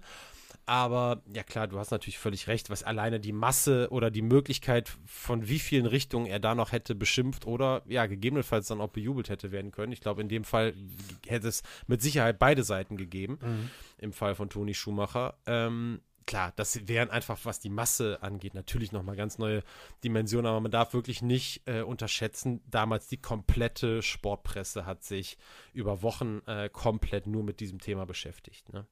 Was das dann oder was daraus ge geworden ist, dazu kommen wir gleich. Wir sind jetzt am Ende des Buches angelangt und das ist auch so ein bisschen die Überleitung zu dem, was dann gleich kommt. Deswegen habe ich hier nochmal ähm, zwei kleine Passagen rausgesucht. Die eine heißt die Macht und der Einfluss, das passt gut zu dem, was du jetzt gesagt hast, Benny. Die Macht und der Einfluss der Presse sind gewaltig. Das hat etwas Beängstigendes. Kaum zu fassen, aber wahr. Wenn die Presse es darauf anlegt, kann sie einen Spieler in die Nationalmannschaft hineinbuxieren. Sie kann ihn aber genauso gut herauskatapultieren. Und jetzt die letzten Sätze aus dem Buch. Vielleicht werde ich eines Tages Präsident des ersten FC Köln. Nicht der Ehren und der Lorbeeren wegen, aber wegen der Bedeutung dieser Funktion, um neue Impulse zu geben. Von oben ist es manchmal leichter, Revolutionen auszulösen. Aber das nächste und naheliegendste Ziel, als Kapitän der Nationalmannschaft will ich mit unserem Team die Europameisterschaft 1988 gewinnen und die nächste Weltmeisterschaft 1990. Das ist ein weiter Weg, also packen wir es an. Yashin, der große Torwart, er meint Lev Yashin, der große Torwart hat noch mit 40 für die Sowjetunion gespielt. Morgen ist wieder ein neuer Tag, dann werden wir sehen, wie es weitergeht. Traum oder Wirklichkeit, das war für mich noch nie ein Problem. Und damit endet dieses Buch und ist natürlich so ein bisschen die Überleitung seine Wünsche und Träume für die nahe Zukunft und die werden sich jetzt sehr, sehr schnell nach Erscheinen des Buches erledigt haben. Ich habe gesagt, das Buch 1987 rausgekommen und am 14, am 4. März 1987, kurz nach Erscheinen, hat der erste FC Köln eine Sitzung abgehalten, in der es um die Zukunft von Toni Schumacher im Verein ging. Denn auch denen ist nicht ähm, äh, enthalten geblieben, dass es eben auch um ja, diesen Gebrauch von Ephedrin in der FC-Kabine ging und äh, auch noch eine ganze Menge anderer Passagen eben nicht wirklich glimpflich für den Verein ausging. Ähm, und der damalige Manager Michael Mayer, den kennt man ja, der ist ja auch später nochmal Manager geworden, der teilte Toni Schumacher dann mit, dass er nie wieder für den ersten FC Köln auflaufen werde. Tatsächlich soll er ihm das am 6. März ähm, äh, äh, mitgeteilt haben. Hat Toni Schumacher selber mal gesagt. 6. März, wenn ihr ganz aufmerksam zugehört habt, dann ist das, äh, wisst ihr, dass das der Geburtstag von Toni Schumacher ist. Äh, Fakt ist also, ähm, Toni Schumacher war nicht mehr Spieler des ersten FC Köln. Das war mein Verein, das war mein Wohnzimmer, hat Schumacher später gesagt. 422 Bundesligaspiele, 67 Europapokalspiele, 55 Partien im DFB-Pokal, 15 Jahre aktiver Spieler beim ersten FC Köln. Äh, das ist natürlich eine irre lange Zeit. Das ist natürlich das Gesicht schlechthin des ersten FC Köln gewesen. Und ähm, ja, das Buch Anpfiff sollte sich weltweit tatsächlich 1,5 Millionen Mal verkaufen. Es gilt als das erfolgreichste Sportbuch der Geschichte. Benny, du hattest ja die Shownotes vorab schon mal gelesen, hast gesagt, ist es vielleicht das erfolgreichste Sportbuch Deutschlands. Das mal ganz sicher. Aber dadurch, dass es in so viele Sprachen übersetzt worden ist und diese 1,5 mhm. Millionen ex äh, verkauften Exemplare, das ist für ein Sportbuch schon eine Masse. Und ich habe kein anderes Buch gefunden, wo ich jetzt sicher sagen konnte oder könnte, dass das häufiger verkauft worden wäre. Ich habe mal geschaut, weil ich auch natürlich so wie du den Gedanken hatte, okay, krass. Also das ist ja schon eine Nummer. Aber auch alles, was man dazu damals hört, allein die Erstauflage, glaube ich, von 300.000 oder so, da haben, äh, da haben alle mit den Ohren geschlackert. Das ist für überhaupt für ein Buch, also eine Erstauflage von 300.000 oder 200.000 selbst dann, ähm, ist äh, völlig wahnwitzig und für ein Sportbuch erst, erst zehnmal äh, wahnwitzig. Aber ja, es hat sich ähm, gelohnt. Für Schumacher hat es sich ja, gelohnt. Also im Sinne von finanziell wahrscheinlich ein bisschen gelohnt. Aber äh, insgesamt wird er das sicherlich äh, nicht in Abrede stellen, dass die Nachteile dann die Vorteile überwogen. Denn mit dem Rausschmiss beim ersten FC Köln war es nicht getan. Und wir sind wieder beim 6. März und hier kann man es wirklich verbürgen, dass es auch genau dieser Tag war. Ähm, da äh, hat auch DFB-Präsident Hermann Neuberger damals in äh, Frankfurt am Main ein Interview vor Ker Fernsehkameras gehalten und hat auch das Aus von Toni Schumacher im DFB-Dress verkündet. In einem Gespräch, Zitat, in einem Gespräch wurde deutlich, dass Toni Schumacher die breiten Auswirkungen seines Buch, Buches Anpfiff nicht übersehen hat. Er erklärte, dass es nicht seine Absicht gewesen sei, dem Fußball zu schaden oder Menschen oder Gruppen zu beleidigen. Aufgrund der Situation erkennt Toni Schumacher die Maßnahme des DFB an, ihn ab sofort nicht mehr in die Nationalmannschaft zu berufen. Und jetzt habt ihr das nochmal im Kopf. Die letzten Sätze in seinem Buch, er will Europameister werden, 88 und Weltmeister 1990. All das war ja wenige Tage, ich hätte fast gesagt Stunden nach Erscheinen seines Buches, war alles zunichte gemacht. Die, die große Ära beim ersten FC Köln beendet und ja, der große deutsche Nationaltorhüter der 80er Jahre war eben das nicht mehr. Es war wirklich jetzt Schluss für den besten deutschen Torhüter und ähm, ihr wisst auch, tatsächlich sollte die deutsche Nationalmannschaft nicht 1988 den Europameistertitel gewinnen. Das haben die Niederländer erledigt. Aber ja, Deutschland sollte 1990 Weltmeister werden. Und mit einem, das ist ja irgendwie wieder fast Ironie des Schicksals, mit einem Kölner im Tor, der eben aber nicht Toni Schumacher hieß, sondern Bodo Ilkner ein Punkt noch, den ich eben tatsächlich noch nicht genannt habe, äh, der aber wirklich noch ganz wichtig ist, bei allem, was ja auch wirklich Schumacher angestoßen hat, die Stichworte gesagt, Profischiedsrichter, vierter Offizieller, Wirtschaftsgrößen in Clubvorständen wollte er haben, verstärkte Förderung der Jugendarbeit, Videoanalysen, Teammanager nach englischem Vorbild, all das sind noch Dinge gewesen, die er in dem Buch gefordert hat. Und ein ganz wichtiger Punkt ist ja wirklich noch dabei, denn es ist ja nicht so, als hätten seine, ähm, seine Aussagen da keine Folgen gehabt. Jetzt nicht nur für ihn persönlich, das ist klar, das haben wir erzählt, aber, und das ist wirklich ein ganz wichtiger Punkt, Drei Monate nach Schumachers Dopingvorwürfen in Anpfiff hat der DFB in der Bundesliga Dopingproben eingeführt, die es natürlich bis heute gibt. Also das ist sicherlich dann eine der, ähm, der Änderungen oder der Neuerungen, die wirklich positiv auch auf dieses Buch zurückzuführen sind. Aber ja, äh, ihr wisst, äh, für Schumacher selber überwogen ganz, ganz sicher die Nachteile. Schauen wir jetzt noch mal so ein bisschen auf seine Zeit nach äh, Anpfiff, nach dem Buch. Man kann auch hier wirklich furchtbar viel erzählen, aber ähm, also wir kommen der Chronistenpflicht auch nach, wir machen das auch, aber wir machen wirklich jetzt einen, einen Schnelldurchlauf mit den Highlights, denn wir wollen es auch wirklich nicht zu lange machen. Ähm, vom FC und von der Nationalmannschaft war Toni Schumacher also rausgeschmissen worden. Ein Abnehmer für ihn fand sich aber sehr, sehr schnell. Zur Saison 87, 88 ist Schumacher zum FC Schalke 04 gewechselt und spielte dort zusammen mit Olaf Thon natürlich. Der hat sich super gefreut. Der hat irgendwann in einem Interview, das, da bin ich drüber gestolpert, gesagt, ja, er hat, äh, er hat gesagt, zum Wohle des Vereins würde er mit Toni Schumacher zusammenspielen beim FC Schalke. und er hat auch gesagt, Toni, äh, äh, Olaf Thon, wie man sieht, bin ich sichtlich geschockt, aber mit so, mit so einem völlig, also es war überhaupt kein geschockter Gesichtsausdruck, aber es ist, also es ist sehr lustig. Ähm, und äh, ja, dieses Duo Schumacher-Ton, muss man sagen, aus fußballerischer Sicht hört sich das ja alles andere als, als schlecht an. Mhm. Aber Schalke ist in dieser Saison wirklich sang- und klanglos abgestiegen. Äh, Schumacher in 33 von 34 Ligaspielen äh, zwischen den Pfosten gestanden hat, 80 Tore kassiert in dieser Zeit, was natürlich wirklich, äh, wirklich krass ist. Und äh, damit war echt das Kapitel Bundesliga für ihn abgeschlossen zumindest vorerst. Und er hat sich aufgemacht in ein neues Abenteuer und ist in die Türkei zu Fenerbahce Istanbul gewechselt. Und dort blieb er echt ähm, vier Jahre. Ähm, 88 bis 91 und hier hat er wirklich die Anerkennung bekommen, die er zu dieser Zeit zumindest in Deutschland ja nicht mehr bekommen hätte.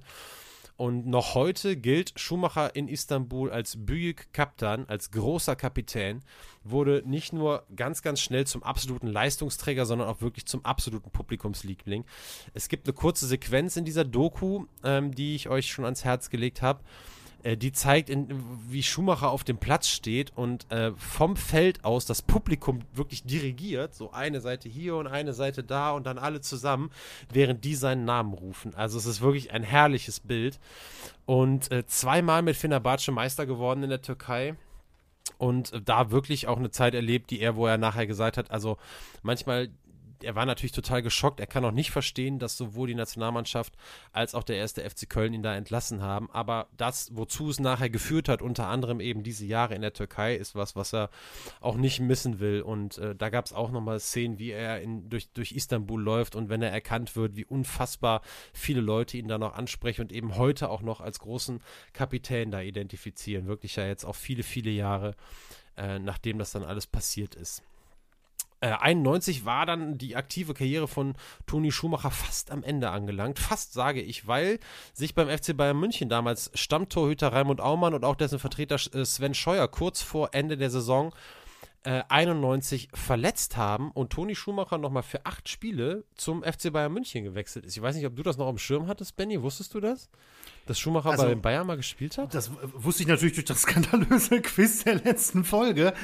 Äh, ja, aber äh, ich muss dir ganz ehrlich sagen, hättest du mich das jetzt vorher unvorbereitet gefragt, hätte ich das aus dem Stand her nicht gewusst, nein. Mhm. Ich meine, es waren nur acht Spiele, war jetzt nicht super viel, ähm, haben, äh, haben auch da keinen Titel geholt aber ähm, auch ein witziges Bild, wie er da mit Lederhosen damals noch ins Olympiastadion eingefahren wurde. Hinten auf dem Auto stand er drauf, auch sehr, sehr lustig. Äh, Humor kann man ihm ja auch wirklich nicht absprechen, das muss man ja auch sagen, das kann man heute noch sehen. Dann aber jetzt wirklich mal das Ende der aktiven Karriere fast in ganz kleinen Klammern. Ihr wisst ja schon vielleicht, worauf ich hinaus will. Äh, das, darauf kommen wir dann gleich nochmal zu sprechen. Es ist aber dann so, dass er wirklich erstmal äh, die, das aktive Fußballspielen hat sein lassen und äh, mal wieder zurück nach Schalke gekehrt ist, wo er dann als Torwarttrainer gearbeitet hat ab 1992. War dann parallel auch so ein bisschen in Deutschland, da war Anpfiff dann auch vergessen, war ähm, als Co-Kommentator bei Sat 1 während der EM 92 aktiv und ging von Schalke aus dann wieder nach München, um da als Torwarttrainer zu arbeiten. Und dann ab 1995 war er dann Torwarttrainer bei Borussia Dortmund. Bis 98 gewann mit denen als Torwarttrainer auch die Champions League. Und alle, die eben, ja, vergangene Folge bei unserem skandalösen Quiz mitgerätselt haben, die wissen, am letzten Spieltag der Saison 95, 96 äh, 90 zwischen Dortmund und Freiburg wurde Toni Schumacher zwei Minuten vor Schluss von Trainer Ottmar Hitzfeld eingewechselt und durfte so tatsächlich dann noch seinen zweiten deutschen Meistertitel als Spieler feiern, was natürlich noch eine, eine großartige Geste damals war, gefordert von den Spielern. Hitzfeld wollte das erst gar nicht, aber Sammer, Steffen Freund und einige andere haben den überredet, den Toni Schumacher dann echt nochmal die letzten zwei Minuten einzuwechseln. Und so hat er dann auch die Meisterprämie bekommen und darf sich da auch jetzt zweifacher deutscher Meister nennen. Ganz witzig, Benny, ich hatte dir das ja auch schon mal geschickt. Ich habe nochmal diese, dieses Spiel äh, in, in Auszügen da gesehen, diese Geschichte, weil ich sehen wollte, hat Toni Schumacher da vielleicht nochmal eine super coole Parade gehabt oder so, aber war leider nicht so, war ja wirklich nur zwei Minuten, hat irgendwie so einen halbgaren Kopfball aufs Tor bekommen und der Kopfball kam von Jörg Schmatke. Und äh, ihr wisst alle, wahrscheinlich, oder die meisten von euch, Jörg Schmatke, ja gerade jetzt bei Liverpool angeheuert als neuer Sportdirektor. Damals aber ja guter Torhüter bei, beim SC Freiburg gewesen. Aber ich wusste schon immer, dass Jörg Schmatke auch ein guter Fußballer war, weil, ich weiß nicht, ob du dich daran erinnerst, Benny, es gab ja damals die Hallenturniere, mal mhm. so in den 90ern und so. Und da war Jörg Schmatke immer der, der sich das Leibchen angezogen hat und noch als zusätzlicher Feldspieler mitgekickt hat. Und da konnte man schon früher sehen, dass der richtig gut Fußball spielt. Aber in diesem Spiel, in dem Toni Schumacher zwei Minuten vor Schluss eingewechselt wurde, wurde Jörg Schmatke, der im Tor stand in der ersten Halbzeit, zur zweiten Halbzeit in den Sturm gestellt. Der hat 45 Minuten für Freiburg einfach Stürmer gespielt und hat auch noch ein Tor überragend vorbereitet. Also es ist ja unfassbar. Ich wusste das überhaupt nicht, dass der so krank gut da irgendwie noch Fußball gespielt hat und dass die den einfach in den Sturm gestellt haben. Also es ist völlig irre. Also dieses Spiel hatte wirklich eine ganze Menge Geschichten noch zu erzählen. Ja, es folgte dann ein äh, kurioses Intermezzo für äh, Toni Schumacher, nachdem er von Dortmund dann weggegangen ist und 1998 nach Köln zurückgekehrt ist. Diesmal allerdings als Cheftrainer. Aber könnt ihr euch denken, das wüsstet ihr wahrscheinlich nicht zum FC, sondern zum damaligen Zweitligisten Fortuna Köln. Anderthalb Jahre stand er da an der Seitenlinie und dann kam der Paukenschlag während der Halbzeit im Spiel der, der Fortuna Köln gegen Waldhof Mannheim. Benny lacht schon. Es stand 0 zu 2. Das ist, das ist ja, das ist die beste Entlassung der Geschichte. Das ist die beste Entlassung der Geschichte. Da kann man nicht widersprechen. Rainer Bonhoff, gut, der ist Gladbacher, der hat gesagt, sowas gibt es eigentlich nicht im, im Fußball, außer in Köln.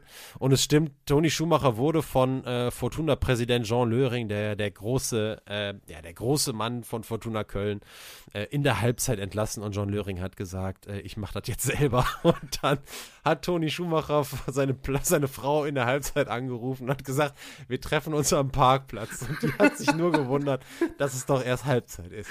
Also, angeblich, super. also es ist ja die Frage wieder, ne, also was da wirklich für Worte gefallen sind, aber angeblich hat er, kam er ja in die Kabine und hat dann gesagt, du hast hier nichts mehr zu sagen, du Wichser. Ja, das, also, okay, das, das weiß ich nicht. Also doch hat er das. das also du hast ja nichts mehr zu sagen, ja, du, ja, ich weiß nicht, ob er das ich hab's, noch sagt. Ja. Ich habe es vor ja, heute, vor der, vor der Folge nochmal noch mal versucht ah, nachzulesen und ja, über mehrere Artikel, äh, also wie gesagt, es, es, heißt dann immer so, ne, dass das halt so überliefert ist, aber, und auch du machst eine Menge Verein kaputt. Ja. ja, Toni Schumacher hat ja dann auch, das ist so, wenn Toni Schumacher versucht, äh, irgendwie diplomatisch was zu sagen, aber es nicht klappt. Also er wollte irgendwie in, dem, in, in dieser WDR-Doku auch so irgendwie, wollte er nicht so ganz mit der Sprache rausrücken, weil er jetzt auch nicht schlecht irgendwie vielleicht über den reden wollte, aber dann hat er es dann nachher doch getan, indem er gesagt hat, ja, der hat doch, der hatte auch schon was getrunken. Also. ja, also jetzt der Jean Löring in ja. dem Fall. Ne? Ja. Gut, also, dieses Intermezzo ja auch tatsächlich alles andere als unbekannt von Toni Schumacher. Nach rund anderthalb weiteren Jahren ging es dann für ihn unter Cheftrainer Berti Vogts damals als Torwarttrainer nach Leverkusen. Hier blieb er dann auch bis 2003 und erlebte ja damit dann die Phase des Vereins mit, die ja bis heute prägend ist für den Begriff Vizekusen.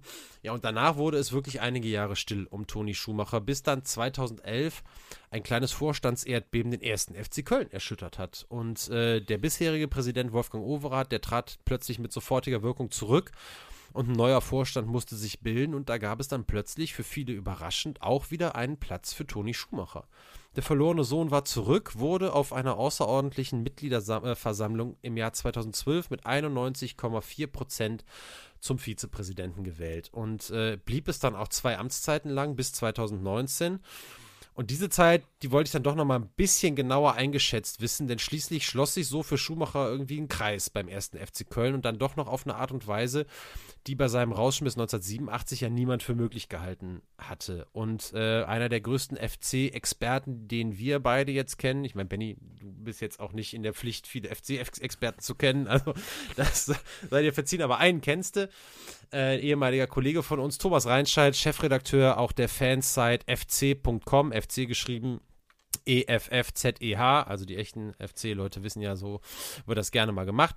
FC.com und der ist ja auch in unserem Podcast kein Unbekannter, war Co-Autor der Biografie über den tragisch verstorbenen ehemaligen FC-Spieler Maurice Mucki Banach und ähm, wir haben dazu ja vor einiger Zeit mit Thomas mal eine kleine Sonderepisode aufgenommen und hier ordnet der liebe Thomas die Schumacher-Ära als Vizepräsident beim FC mal ganz kurz ein. Toni Schumachers Zeit als Vizepräsident des 1. FC Köln kann man eigentlich im Grunde genommen parallel zu seiner Zeit als Spieler beim FC nennen. Ähm, als Vizepräsident unter Präsident Werner Spinner ähm, bildeten sie eigentlich eine Einheit, die in den ersten Jahren sehr gut funktionierte. Ähm, der FC äh, qualifizierte sich erstmals seit 25 Jahren für den Europapokal 2017 ähm, nur schon damals waren Risse zu sehen. Ähm, Werner Spinner tat sich sehr schwer mit seinen beiden Vizepräsidenten und äh, die Zusammenarbeit war eher schwierig. Äh, letztlich äh, krachte es dann auch innerhalb des Vereins überall, sodass ähm, ja, am Ende äh, mehr oder minder zwar keine Abwahl äh, erfolgte, aber äh, Werner Spinner irgendwann zurücktrat und Toni Schumacher später nicht mehr antrat als Vizepräsident mit einem neuen Dreigestirn sozusagen und seitdem eben ein anderes Präsidium beim FC die Geschicke leitet. Ja, danke Thomas und damit sind wir angelangt am Ende der Geschichte über Toni Schumacher, einen der ja fraglos größten und besten deutschen Torhüter der Geschichte. Ja, und ein Mann, für den die Begriff, Begrifflichkeit bewegte Karriere wahrscheinlich hätte erfunden werden müssen, wenn es sie nicht schon gäbe. Ähm, Schumacher ist heute 69 Jahre alt, lebt mit seiner zweiten Ehefrau Jasmin in Köln und äh, ja, hat für eine Sternstunde der deutschen Sportliteratur gesorgt. Dafür, äh, davon können wir, äh, oder das können wir so völlig ohne Frage auf jeden Fall festhalten. Und jetzt ist ja der Teil, Benny, wo wir zur Diskussion kommen. Ich habe das ja schon mal grob ein bisschen eingeleitet, was wir machen wollen, aber vielleicht dann doch ähm, vorab, wenn es äh, die Ehre nicht zu sehr kränkt, als Düsseldorfer auch einzuschätzen, was du über Toni Schumacher gehört hast. Was sind so ein bisschen deine Gedanken vielleicht zur Folge, bevor wir gleich auch zu diesem Doping-Thema kommen, was, äh, was wir ja gleich dann noch besprechen? Also ich muss ehrlicherweise sagen, und das fand ich jetzt auch wirklich dann sehr interessant, ähm, am wenigsten habe ich tatsächlich über Anpfiff äh, gewusst und was da eigentlich so alles mhm. so drin stand. Also mit dem Thema hatte ich mich vorher nie so wirklich beschäftigt. Ähm, für mich ganz klar das Erste, was mir bei Toni Schumacher eingefallen ist, wenn du mich jetzt einfach vor einem halben Jahr oder so auf der Straße gefragt hättest, hätte ich gesagt Patrick Battiston. Ne? Also das mhm. Foul, was auch in meinen Augen nicht in Anführungszeichen mhm. stehen kann. Egal, ob ja. man da noch versucht hat, wegzudrehen, die, ähm, der Impact, ne, ähm, der auch was von einem Frontalunfall, bei einem Autounfall im Prinzip mhm. hat, der war ja schon viel zu äh, heftig und, ne, ja. Äh, und dann tatsächlich auch, und da muss ich ja wirklich, deswegen musste ich auch eben schon so lachen, also diese Jean Löring-Geschichte, ey, die ist für mich einfach wirklich so dermaßen legendär. Ähm, das ist auch sofort, was fällt mir auch sofort ein, wenn ich an diese Geschichte denke, ich wäre so gerne in dieser Kabine damals gewesen, echt. Also, ähm, da muss ich wirklich sagen, also ich hätte wirklich, ich wüsste wirklich gerne, wie das genau abgelaufen ist. Das muss wirklich zum Schießen gewesen sein. Ähm, was das Buch angeht, äh, und du hast ja einige Details auch äh, genannt, super spannend, wirklich. Ne? Also gerade, ich fand es auch mehrfach, äh, habe ich mich auch dabei erwischt, noch teilweise bevor du es dann wirklich auch gesagt hast, diese eben genau dieser Gedanke, äh, er spricht da über die Jungen wie heute mhm. oder vor 15 Jahren, entsprechend auch teilweise in ähnlicher Form ne, über den Nachwuchs dann vielleicht im Fußball gesprochen wird oder auch in anderen Sportarten. Und äh, ja, also äh, auch teilweise ich will das jetzt nicht zu hoch hängen, weil ich auch in vielen Sachen überhaupt nicht seiner Meinung bin, die er da in dem Buch vorgeschlagen hat, aber eine gewisse, ja, ein gewisse Visionär ähm, muss man ihm ja da schon teilweise ähm, zugestehen. Ne? Das muss man, so, muss ja. man schon sagen. Und, ähm, und da hat er sicherlich auch ein paar Sachen, äh, paar wichtige Sachen auch angesprochen und auch bewegt. Du hast die Dopingproben angesprochen, die danach eingeführt worden sind. Und da kann ich mir vorstellen, also das war ja, sicherlich, das wäre heute natürlich noch genauso ein Tabuthema, aber das war es damals garantiert ähm, zu 100 Prozent auch. Und da so rauszurücken bei einer aktiven Karriere, das ist schon mhm. mehr als ja. beachtlich, finde ich. Ne?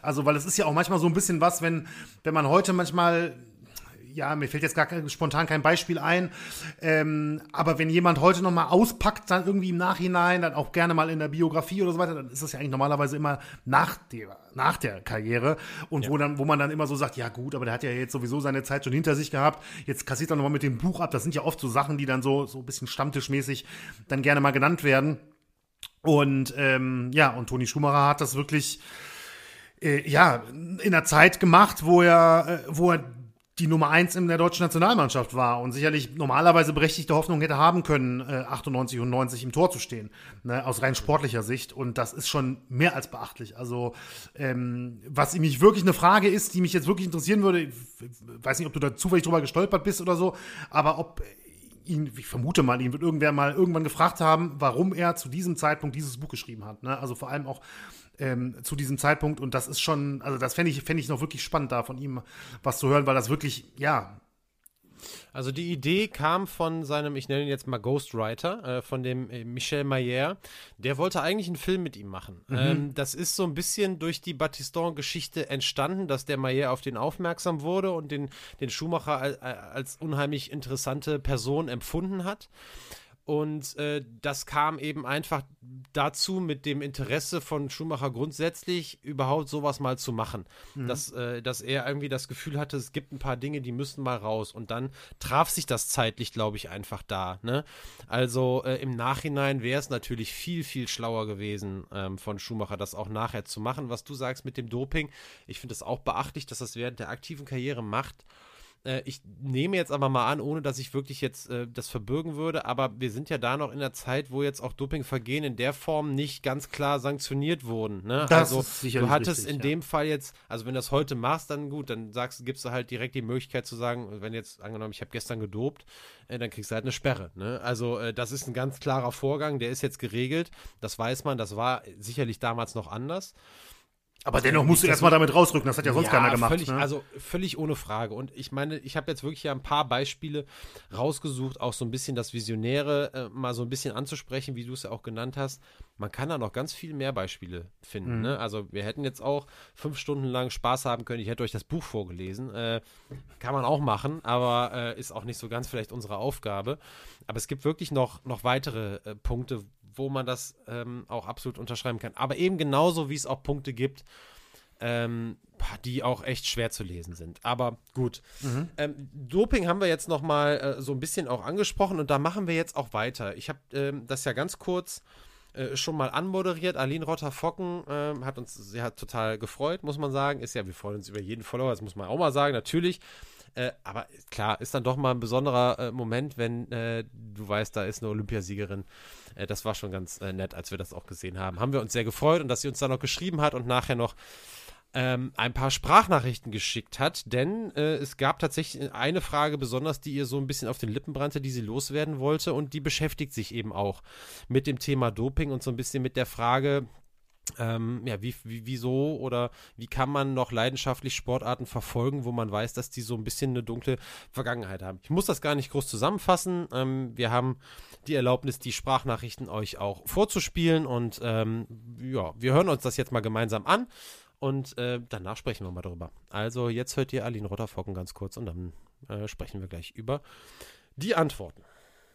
So, ich mache es kurz per Sprachnachricht. Es geht ein bisschen schneller. Eigentlich, also so wirklich auf den Lippen brennen tut mir nur eine Frage.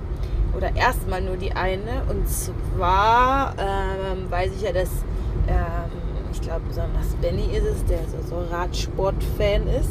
Ähm, und er gleichzeitig auch das ganze Thema Doping und so weiter ablehnt. Ich nicht falsch verstehen, ich bin überhaupt gar kein Experte und ich weiß ja auch, was es heißt, in einem ja, strengen Dopingkontrollsystemen zu sein. Da war ich auch jahrelang drin. Aber ich habe schon so oft, ob das Laienaussagen sind oder ob das äh, Expertenaussagen sind, gehört, dass zum Beispiel die Leistungen der Tour de France auch heutzutage überhaupt gar nicht mehr ohne leistungssteigernde Mittel möglich wären. Also ob das jetzt stimmt oder nicht, weiß ich nicht, aber dass es halt teilweise ja, ultra krasse Leistungen sind und ich weiß ja, wozu der Körper mit dem richtigen Training in der Lage ist, aber ähm, ja, so ist es irgendwie bei mir nicht, dass man sich jetzt von dem Sport abwendet, dann müsste man sich ja von jeder Sport abwenden, weil es ja in jeder Sportart Betrüger sozusagen gibt, aber ähm, ja, aber meine Frage ist, wenn man das doch so weiß auch, dass sicherlich da immer noch sehr, sehr viele leistungssteigernde Mittel nehmen und das irgendwie schon auch ein bisschen ähm, grenzwertig ist. Also so geht es mir. Ich schaue eigentlich alles gerne an, aber sowas schaue ich zum Beispiel dann gar nicht gerne an, weil ich irgendwie einfach ja, das Vertrauen verloren habe und es irgendwie halt falsch finde. Und ich weiß ja, dass der Benny zum Beispiel voll der Radsportfan ist und frage mich, ähm, ist seine Begeisterung ungebrochen oder wie kann sie so weiterhin so hoch sein, wenn man weiß, dass da so viel Mist passiert ist? Ja, Benny, Aline stellt die Frage ja spezifisch tatsächlich an dich und auch in Bezug äh, auf, auf Radsport. Ähm, zum einen ist es natürlich jetzt bei mir nicht anders. Ich verfolge ja auch, also natürlich auch Radsport, äh, aber auch die Leichtathletik, was ja auch eine Sportart ist, die jetzt äh, sicherlich auch in Sachen Doping äh, nicht nur einen dunklen Fleck in der Vergangenheit hatte. Und ähm, dazu kommt eben jetzt auch in Bezug auf unser Thema, was ist auch eigentlich mit Fußball? Also Toni Schumacher, wir haben es ja gesagt, hat Doping in Anpfiff angesprochen. Es gab auch noch einige andere, die das gemacht haben. Und es wird jetzt trotzdem niemand auf die Idee kommen, deswegen den Sport nicht zu verfolgen. Es ist nochmal eine andere, ähm, wahrscheinlich nochmal ein ganz anderer Maßstab als jetzt beim Radsport. Aber dadurch, dass jetzt die Frage auch mal spezifisch an dich ging, wir, wir können sie sicherlich beide beantworten, aber woran liegt das, dass du weiterhin sehr, sehr krasser, leidenschaftlicher Radsport-Fan bist, in dem Wissen ja, das hast du ja auch in, in Schattenseiten uns schon nicht nur einmal, äh, hast du uns daran teilhaben lassen, in dem Wissen, dass die, dass die Sportart natürlich A, eine sehr dunkle Vergangenheit hat und B, der Punkt, den Aline anspricht, der ja auch interessant ist, den wir aber jetzt wahrscheinlich nicht beantworten können, so nach dem Motto, sind die Leistungen heute überhaupt ohne Doping machbar? Was ist da dein Take zu? Äh, ja, also ich möchte mich auch nochmal bedanken für die, für die Frage von Aline. Das hat uns wirklich sehr gefreut, auch wenn es auch, das muss ich auch ganz ehrlich sagen, keine einfache Frage. Das ist jetzt keine Frage, die ich mal ja. eben so aus der Hüfte beantworte. Ich bin froh, dass ich ein paar Tage Vorlauf hatte, muss ich ehrlich sagen, weil ich mir da schon auch Gedanken zu gemacht habe. Ähm, also der Punkt, du hast es richtig angesprochen, wir können natürlich, wir, wir können nicht, nicht beurteilen, sind die äh, Leistungen machbar. Also wir haben keinen Leistungssport betrieben auf einem Niveau, wo man das auch nur annähernd ähm, selbst einschätzen könnte. Na, also ich kann selbst aus eigener Erfahrung nicht annähernd anschätzen, wozu ein, ein Körper oder, ähm, fähig ist von einer Sportlerin oder von einem Sportler. Das kann Aline sogar viel besser einschätzen und sie hat es selber auch in der, in der Fragestellung auch mitformuliert, dass sie auch bewusst ist, was möglich ist. Aber was natürlich ein Punkt ist, grundsätzlich beim Radsport der, äh, der aktuellen Zeit, der mich jetzt nicht davon abhält, äh, zu gucken, dazu gleich noch zwei Sätze, aber der mich schon zumindest ein bisschen mit einem leicht mulmigen Gefühl manchmal zurücklässt, ist, dass gerade in den letzten, ich sag mal so zwei, zweieinhalb Jahren oder so weiter wirklich Rekorde gepurzelt sind, ähm, die aus einer Zeit stammen, die nicht gerade heute in einem guten Ruf steht. Ja, also ich rede da von den, von den 90ern und frühen 2000ern. Ne? Also es geht um entweder ähm, die schnellsten Monumente, da wurden dann, also egal ob es Paris-Roubaix ist oder Lüttich-Bastogne-Lüttich, ich glaube die Austragung 21, 22, ich weiß aber ehrlich gesagt 23 jetzt gar nicht im Kopf, aber die waren meiner Meinung nach auch höllisch schnell. Wir reden jetzt von, von Durchschnittsgeschwindigkeiten und es sind ja nicht hundertprozentig, aber über weite Strecken natürlich sehr ähnliche Routen. Genauso wie zum Beispiel ähm, die vergangene Tour de France mit äh, Jonas Vingegaard, der das Rennen ja gewonnen hatte, ähm, war in der Durchschnittsgeschwindigkeit die schnellste Tour de France aller Zeiten bislang und äh, hat die Tour von, ich glaube, 2004 oder 2005 abgelöst, wo ein gewisser Lance Armstrong eine ganze Zeit lang ähm, in der Siegerliste stand, was er ja heute nicht mehr tut.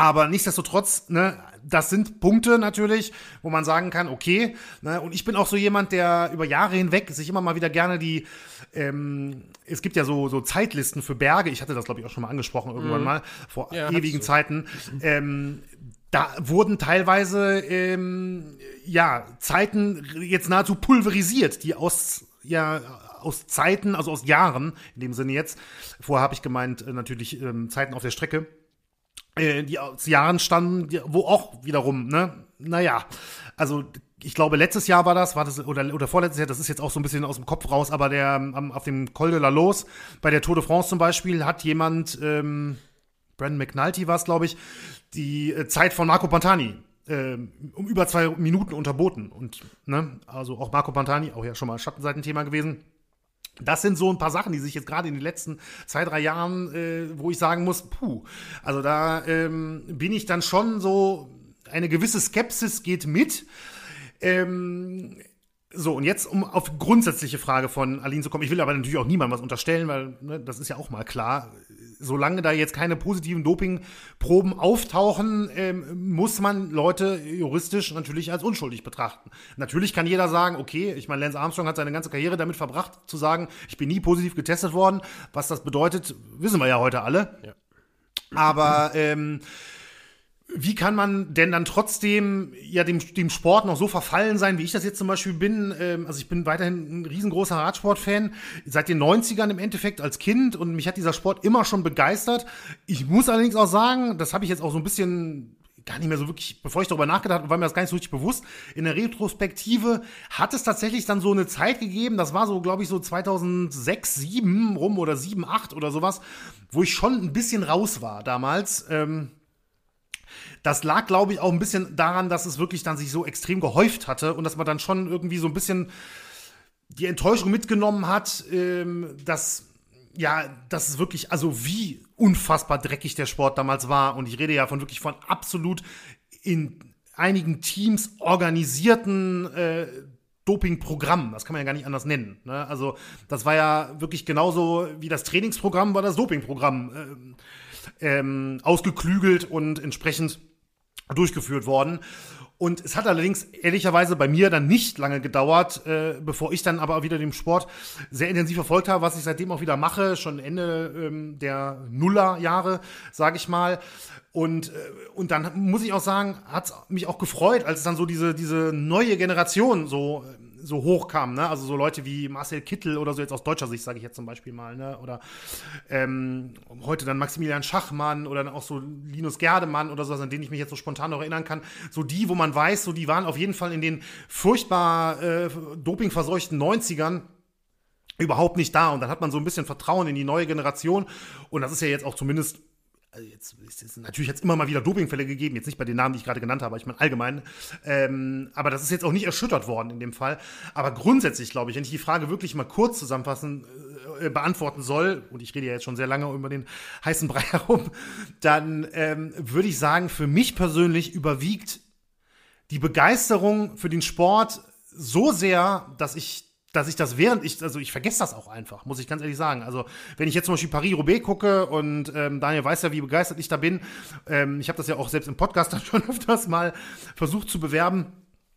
Da, äh, also so ein Gedanke, dass da jetzt irgendwer nicht sauber ist oder so, der kommt mir während des Rennens gar nicht. Ne? Also, und obwohl ich das eigentlich ja weiß, natürlich ganz genau weiß, was, was in der Vergangenheit alles passiert ist, ich weiß nicht, ich blende das einfach aus. Also der Radsport an sich zum Beispiel, um es jetzt mal bei dieser Sportart in diesem Fall jetzt zu belassen, ähm, strahlt auf mich persönlich wirklich eine ähm, Faszination aus als Sportart, ähm, dass ich, dass ich das dann einfach ich würde fast sagen, vergesse. Ne? Und es überwiegt einfach ganz deutlich für mich die Begeisterung für den Sport. Und ja, wie es jetzt wirklich ist, ich weiß es nicht. Also ich meine, ich habe das jetzt nochmal nachgeguckt. Der Radsport ist natürlich grundsätzlich eine der Sportarten, die extrem viel für, äh, im Kampf gegen Doping gemacht hat in den letzten 15 Jahren. Ne? So Stichwort biologischer Pass. Ich glaube, es war sogar die erste Sportart oder zumindest mit der Leichtathletik gemeinsam die erste Sportart, die das wirklich extrem durchgeführt hat. Was natürlich jeder wird ja, oder viele werden mit Sicherheit auch zu Recht sagen, dass man immer hinterher ist ähm, der äh, entsprechenden Pharmaindustrie, die ähm, Dopingmethoden entwickelt auf der anderen Seite, weil man natürlich die immer jagt im Endeffekt. Aber ich glaube, beim Radsport ist der, ähm, ist der Abstand relativ gering im Vergleich zu anderen Sportarten und Radsport wird auch mit am, hat auch immer noch mit die meisten Tests, also mit äh, Leichtathletik, ich glaube im Totalen hinter Fußball. Allerdings muss man natürlich überlegen, wie viele Profifußballer gibt es und wie viele Profi-Radsportler gibt es. Ne? Also wenn man das im Verhältnis sieht, ist äh, Radsport ähm, mindestens die Nummer zwei hinter der Leichtathletik. Und ähm, ja, viele positive Tests gibt es nicht in letzter Zeit. Also es ist ja nicht so, als wenn es in den letzten Jahren viele Skandale in dem Bereich gegeben hätte. Woran liegt das? Ne? Ich meine, klar, weiß ich nicht, vielleicht sieht das in fünf Jahren schon wieder anders aus, wenn man dann nochmal zurückblickt und, ähm, und mit neueren Methoden nochmal alte Proben messen, äh, testen kann. Aber aus heutiger Sicht, ich, also kann man jetzt niemanden äh, schuldig sprechen, sage ich mal, ne? oder die allermeisten nicht schuldig sprechen. Aber wie gesagt, ich habe jetzt schon viel zu lange geredet, glaube ich. Ähm, Daniel, wie ist denn deine Meinung überhaupt? Ja, ich, ich würde, habe natürlich überlegt, können wir das Ganze also ich will es mal einmal so machen. Also erstmal verallgemeinern wir das jetzt mal so, dass es nicht nur auf den Radsport geht, sondern auf Ich wollte mich halt auf die Frage in erster Linie beziehen. Nein, voll, ne? nein, nein, nein, du, das ist ja auch genau der Punkt. Ich versuche jetzt nur gerade ähm, das noch einmal den Bogen dazu zu kriegen, weil ich gleich auch nochmal auf den Radsport mhm. kommen will, weil der einfach ein gutes Beispiel ist. Also verallgemeinernd zu sagen, für alle Radsport, äh, für, für alle Radsportarten, für alle Sportarten äh, gilt, glaube ich, dass das, was du sagst, also der, der, der Radsport ist jetzt das extremste Beispiel, weil Doping die jüngste Geschichte, und damit meine ich jetzt die letzten 30 Jahre in dieser Sportart geprägt hat, wie es das Thema in keiner anderen Sportart getan hat. Ne? Also jetzt ja. gerade, was diese Zeit angeht. Die Hochzeit der, des Dopings in der, in der Leichtathletik liegt jetzt in den 80ern. Und ähm, also zumindest was die öffentlichen Enthüllungen äh, anging. Ja, muss, muss man das und, eigentlich sagen, ja. Ne? Und äh, was die öffentlichen Enthüllungen anging beim Radsport, da war die ganz große Phase eben angestoßen durch den Festina-Skandal. Und das, was du gesagt hast, ähm, ist ja im Prinzip auch der Skandal, der nachher das Team Telekom getroffen hat und eben auch die Person Jan Ulrich, die nachher, was nachher dann bei dir, das passt ja zeitlich dazu geführt hat, dass das Interesse für eine gewisse Zeit ein bisschen geschwunden ist. Das passt ja vom zeitlichen Rahmen her, mhm. passt es ja in etwa da rein. Ne? Und ich glaube, dass du da ein Beispiel äh, von vielen Beispielen bist. Und äh, das ist bei mir nämlich genauso. Also diese, diese Phase, wir haben ja auch schon häufiger darüber geredet, auch jetzt in, in meinem Fall, wie, wie intensiv ich die Tour de France damals gerade mit Ulrich auch verfolgt habe und ähm, man, man, kann ganz sicher sagen, dass es genau zeitlich mit mir äh, und dir übereinging, was diesen Knick einging, dass mein Knick einfach nur auch deutlich länger gedauert hat. Und da kann man, glaube ich, wirklich vielleicht sagen, wie groß ist die Faszination wirklich für ein Radsporterlebnis und die Frage, und ich meine das jetzt gar nicht so, und ich meine, beziehungsweise ich meine das nicht auf dich bezogen, sondern ich meine es genauso auch auf mich bezogen. Und ich glaube, dass das ein bisschen der Punkt ist, wie lange kann man sich selber so ein bisschen betrügen. also, oder äh, nee, andersrum, wie lange dauert es, bis man sich anfängt, wieder selber zu betrügen? Also, das ist eigentlich der Punkt. Ja, wie lange, ich weiß, was du meinst. Wie, wie lange dauert so dieser Knick, wo man vor sich selber vielleicht nicht mehr so gut verantworten kann, irgendwas zu gucken, wo das Interesse schwindet?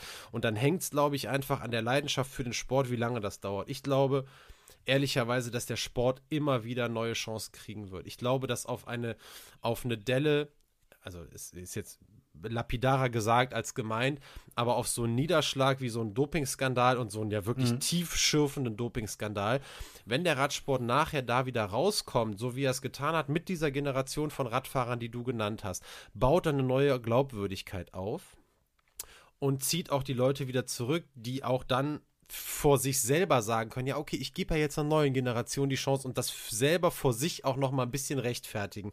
Das, die Selbstrechtfertigung ist, glaube ich, ein Teil, oder so, ja, ne, du weißt, was ich meine, ist, glaube ich, ein Teil, der eine sehr wichtige Rolle dabei spielt, was nicht heißt, dass es nicht auch fair ist. Warum sollte es nicht fair sein, auch einer neuen Generation wirklich eine Chance zu geben? Ja. Aber es ist auch nur, es ist auch nur Teil der Wahrheit. Der andere Teil ist, dass man sich selber wieder die Chance geben will, diesen, äh, diesen Sport mit gutem Gewissen zu verfolgen. Das ist, glaube ich, ein ganz wichtiger Punkt. Und das lässt sich nicht nur auf den Radsport, das ist das, was ich eigentlich meinte, das gilt für alle Sportarten. Ich bin sicher, wenn das, äh, wenn, wenn der nächste Dopingskandal irgendeine Sportart erschüttert, dann dauert das die Zeit X, bis nachher irgendeine Generation wieder, wieder die Chance kriegt. Mal ganz abgesehen von irgendwelchen anderen Trends, wie erfolgreich ist eine Sportart insgesamt, bla, das jetzt mal keine, spielt jetzt mal keine Rolle. Ähm, und ähm, ich glaube, was du auch sagst ganz am Anfang, was die Leistungsentwicklung im Moment angeht, geht die Tendenz beim Radsport gefühlt langsam wieder vielleicht nicht schnell, nicht rapide, nicht so wie damals mit Festina Team Telekom und so weiter, aber gefühlt langsam wieder in die Richtung Delle, insofern als dass wirklich Zweifel aufkommen. Ein großes Thema, was du jetzt noch nicht angesprochen hast, du hast ja über viele Dinge geredet, was ein großer Punkt ist, Fahrer, die in mehreren Disziplinen, das heißt im Sprint, im, äh, beim Klettern, als Rundfahrer, als Klassikerfahrer, Wout van Aert, Mathieu van der Poel, Tadej Pogacar, was die für ein äh, für eine Leistung bringen über einen wahnsinnigen Zeitraum auf unterschiedlichsten Strecken und wirklich, ja, fast über das ganze Jahr hinweg gesehen. Es gibt ja gerade die Süddeutsche Zeitung, macht da relativ viel auch so mit so Sportwissenschaftlern, die schlackern alle schon mit den Ohren. Ne? Mhm, ja. Und ab einem gewissen Punkt, Punkt, ab einem gewissen Punkt ist es schon sehr schwer, nur noch das Argument zu haben, das sind halt absolute Ausnahmetalente.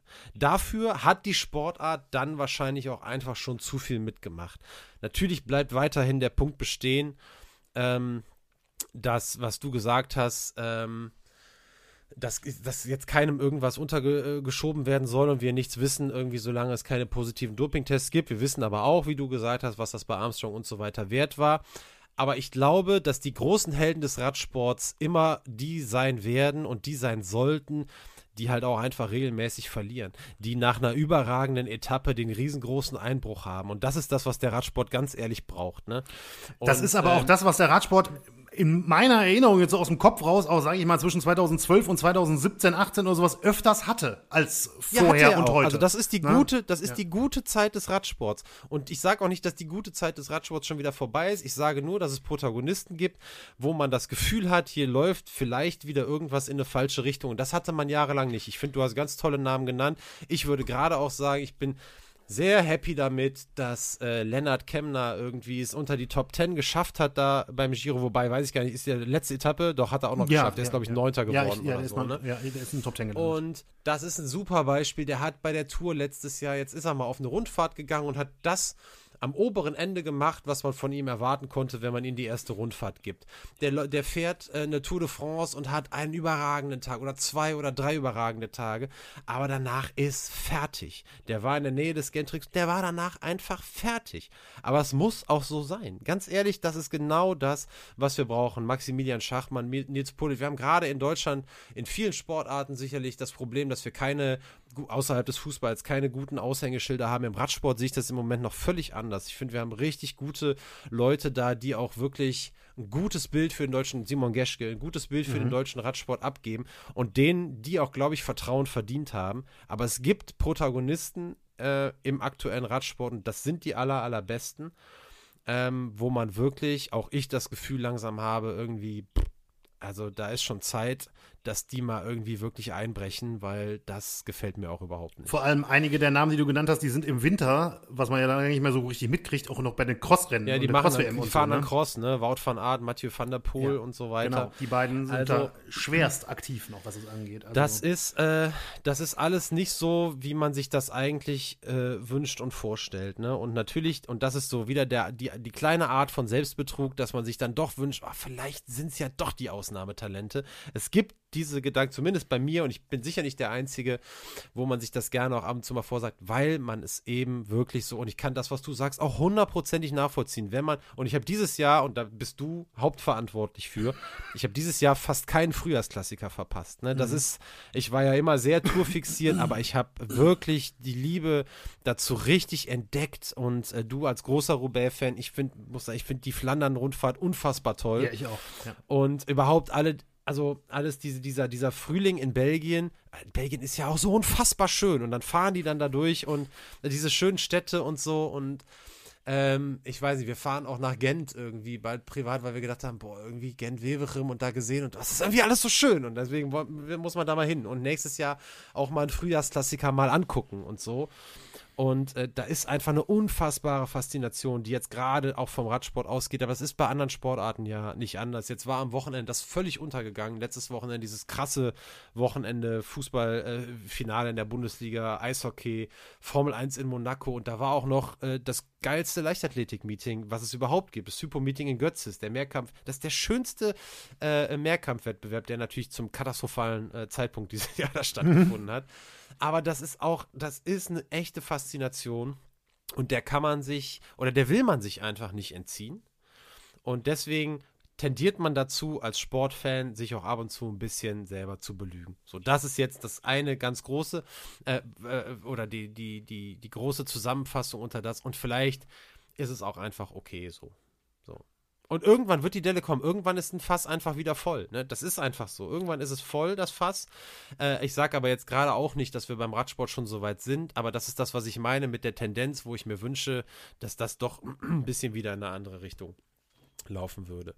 Aber ich, ich glaube, es ist, glaube ich, ganz gut gelungen, dass wir das Ganze jetzt wirklich, wir haben das sehr radsportspezifisch beantwortet, aber ich glaube, es ist verstanden, dass es irgendwie über eine Leidenschaft kommt, die auf jede andere Sportart übertragbar ist. Absolut. Ja, also das können Absolut. wir. Können wir also ich kann ja, ich will jetzt nicht noch weit ausholen, aber nur ganz kurz, äh, ist ja auch bekannt, dass ich ein riesengroßer Boxfan bin und ich kann euch nur sagen, also das Anti-Doping-System da ähm, ist dem Radsport meilenweit hinterher ist äh, grundsätzlich, also nicht, dass ich da jetzt jeden Tag drüber nachdenke oder sowas, aber ganz grundsätzlich für so eine, so eine ganz, äh, so, so die Angst ganz tief im Hintergrund, dass irgendwann mal, und das, passiert ja nun manchmal leider, dass jemand äh, einen, einen Kampf nicht überlebt oder zumindest so schwer verletzt mhm. wird, dass er danach nie wieder leben kann wie vorher. Mhm. Ähm, und das Ganze auch noch in einer Verbindung mit einer im Nachhinein vielleicht positiven Dopingprobe, davor habe ich wirklich Angst, dass es mal, äh, dass es mal passiert und was was es dann für mich dann bedeutet als äh, Boxfan auch einfach nur.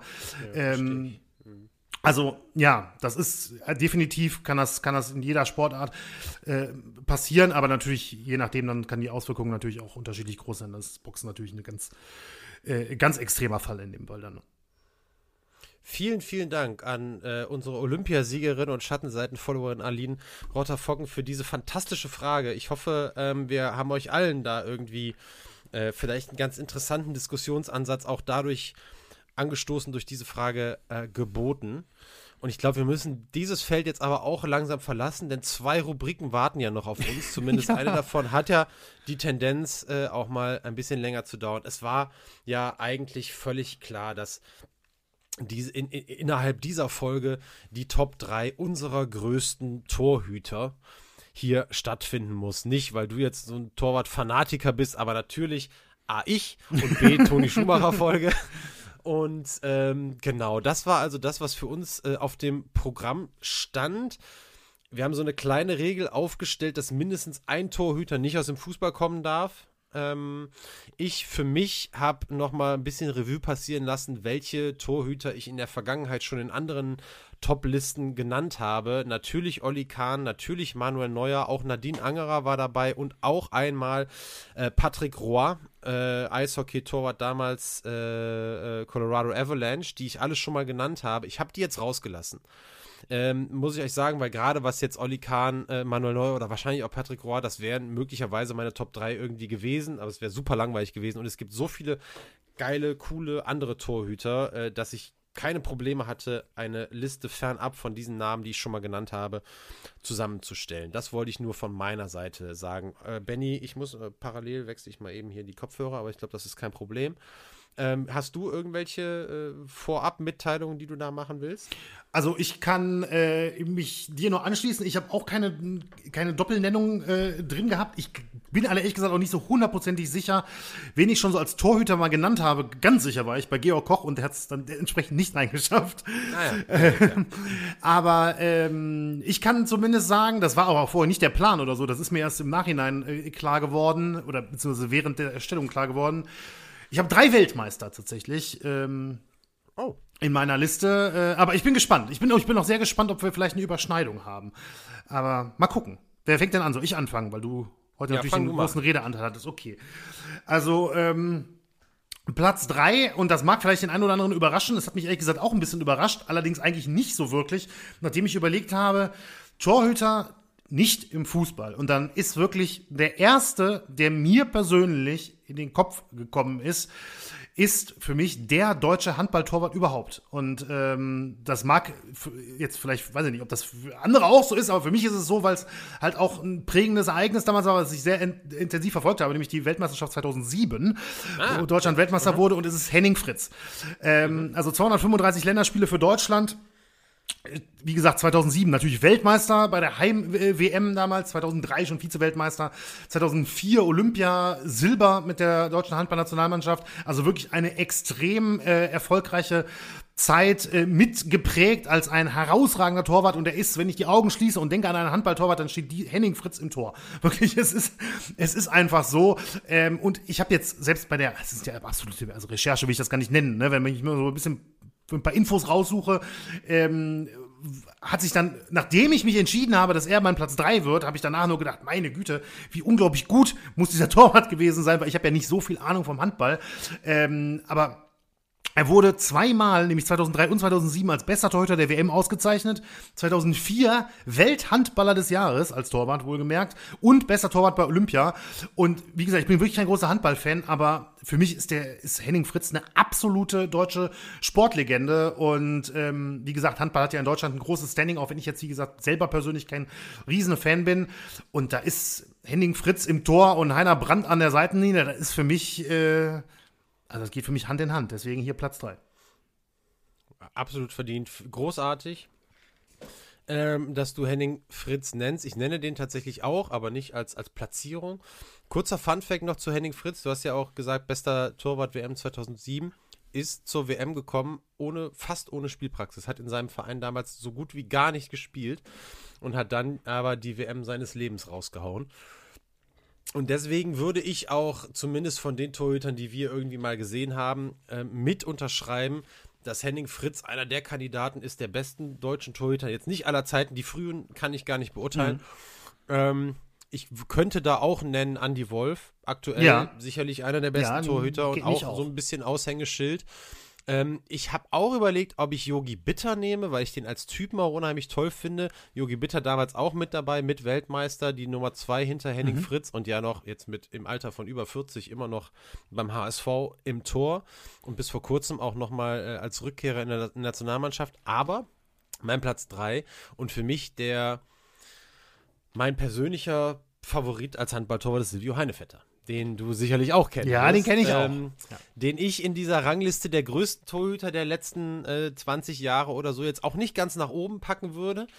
Ähm, was jetzt so nach dem Motto der Beste, aber für mich der coolste und der und ein Typ, der was hat, also alle Handballtorhüter, das liegt aber in dieser Position extrem drin, haben die Möglichkeit, durch starke Paraden und durch eine, vielleicht auch mal eine Serie an Paraden, ihre Mannschaft in, nach einer Schwächephase zurück ins Spiel zu führen. Ich glaube, das liegt einfach, das ist so ein bisschen positionsimmanent, gerade in dieser Sportart. Ja. Aber für mich kann das keiner so gut wie Silvio Heinevetter.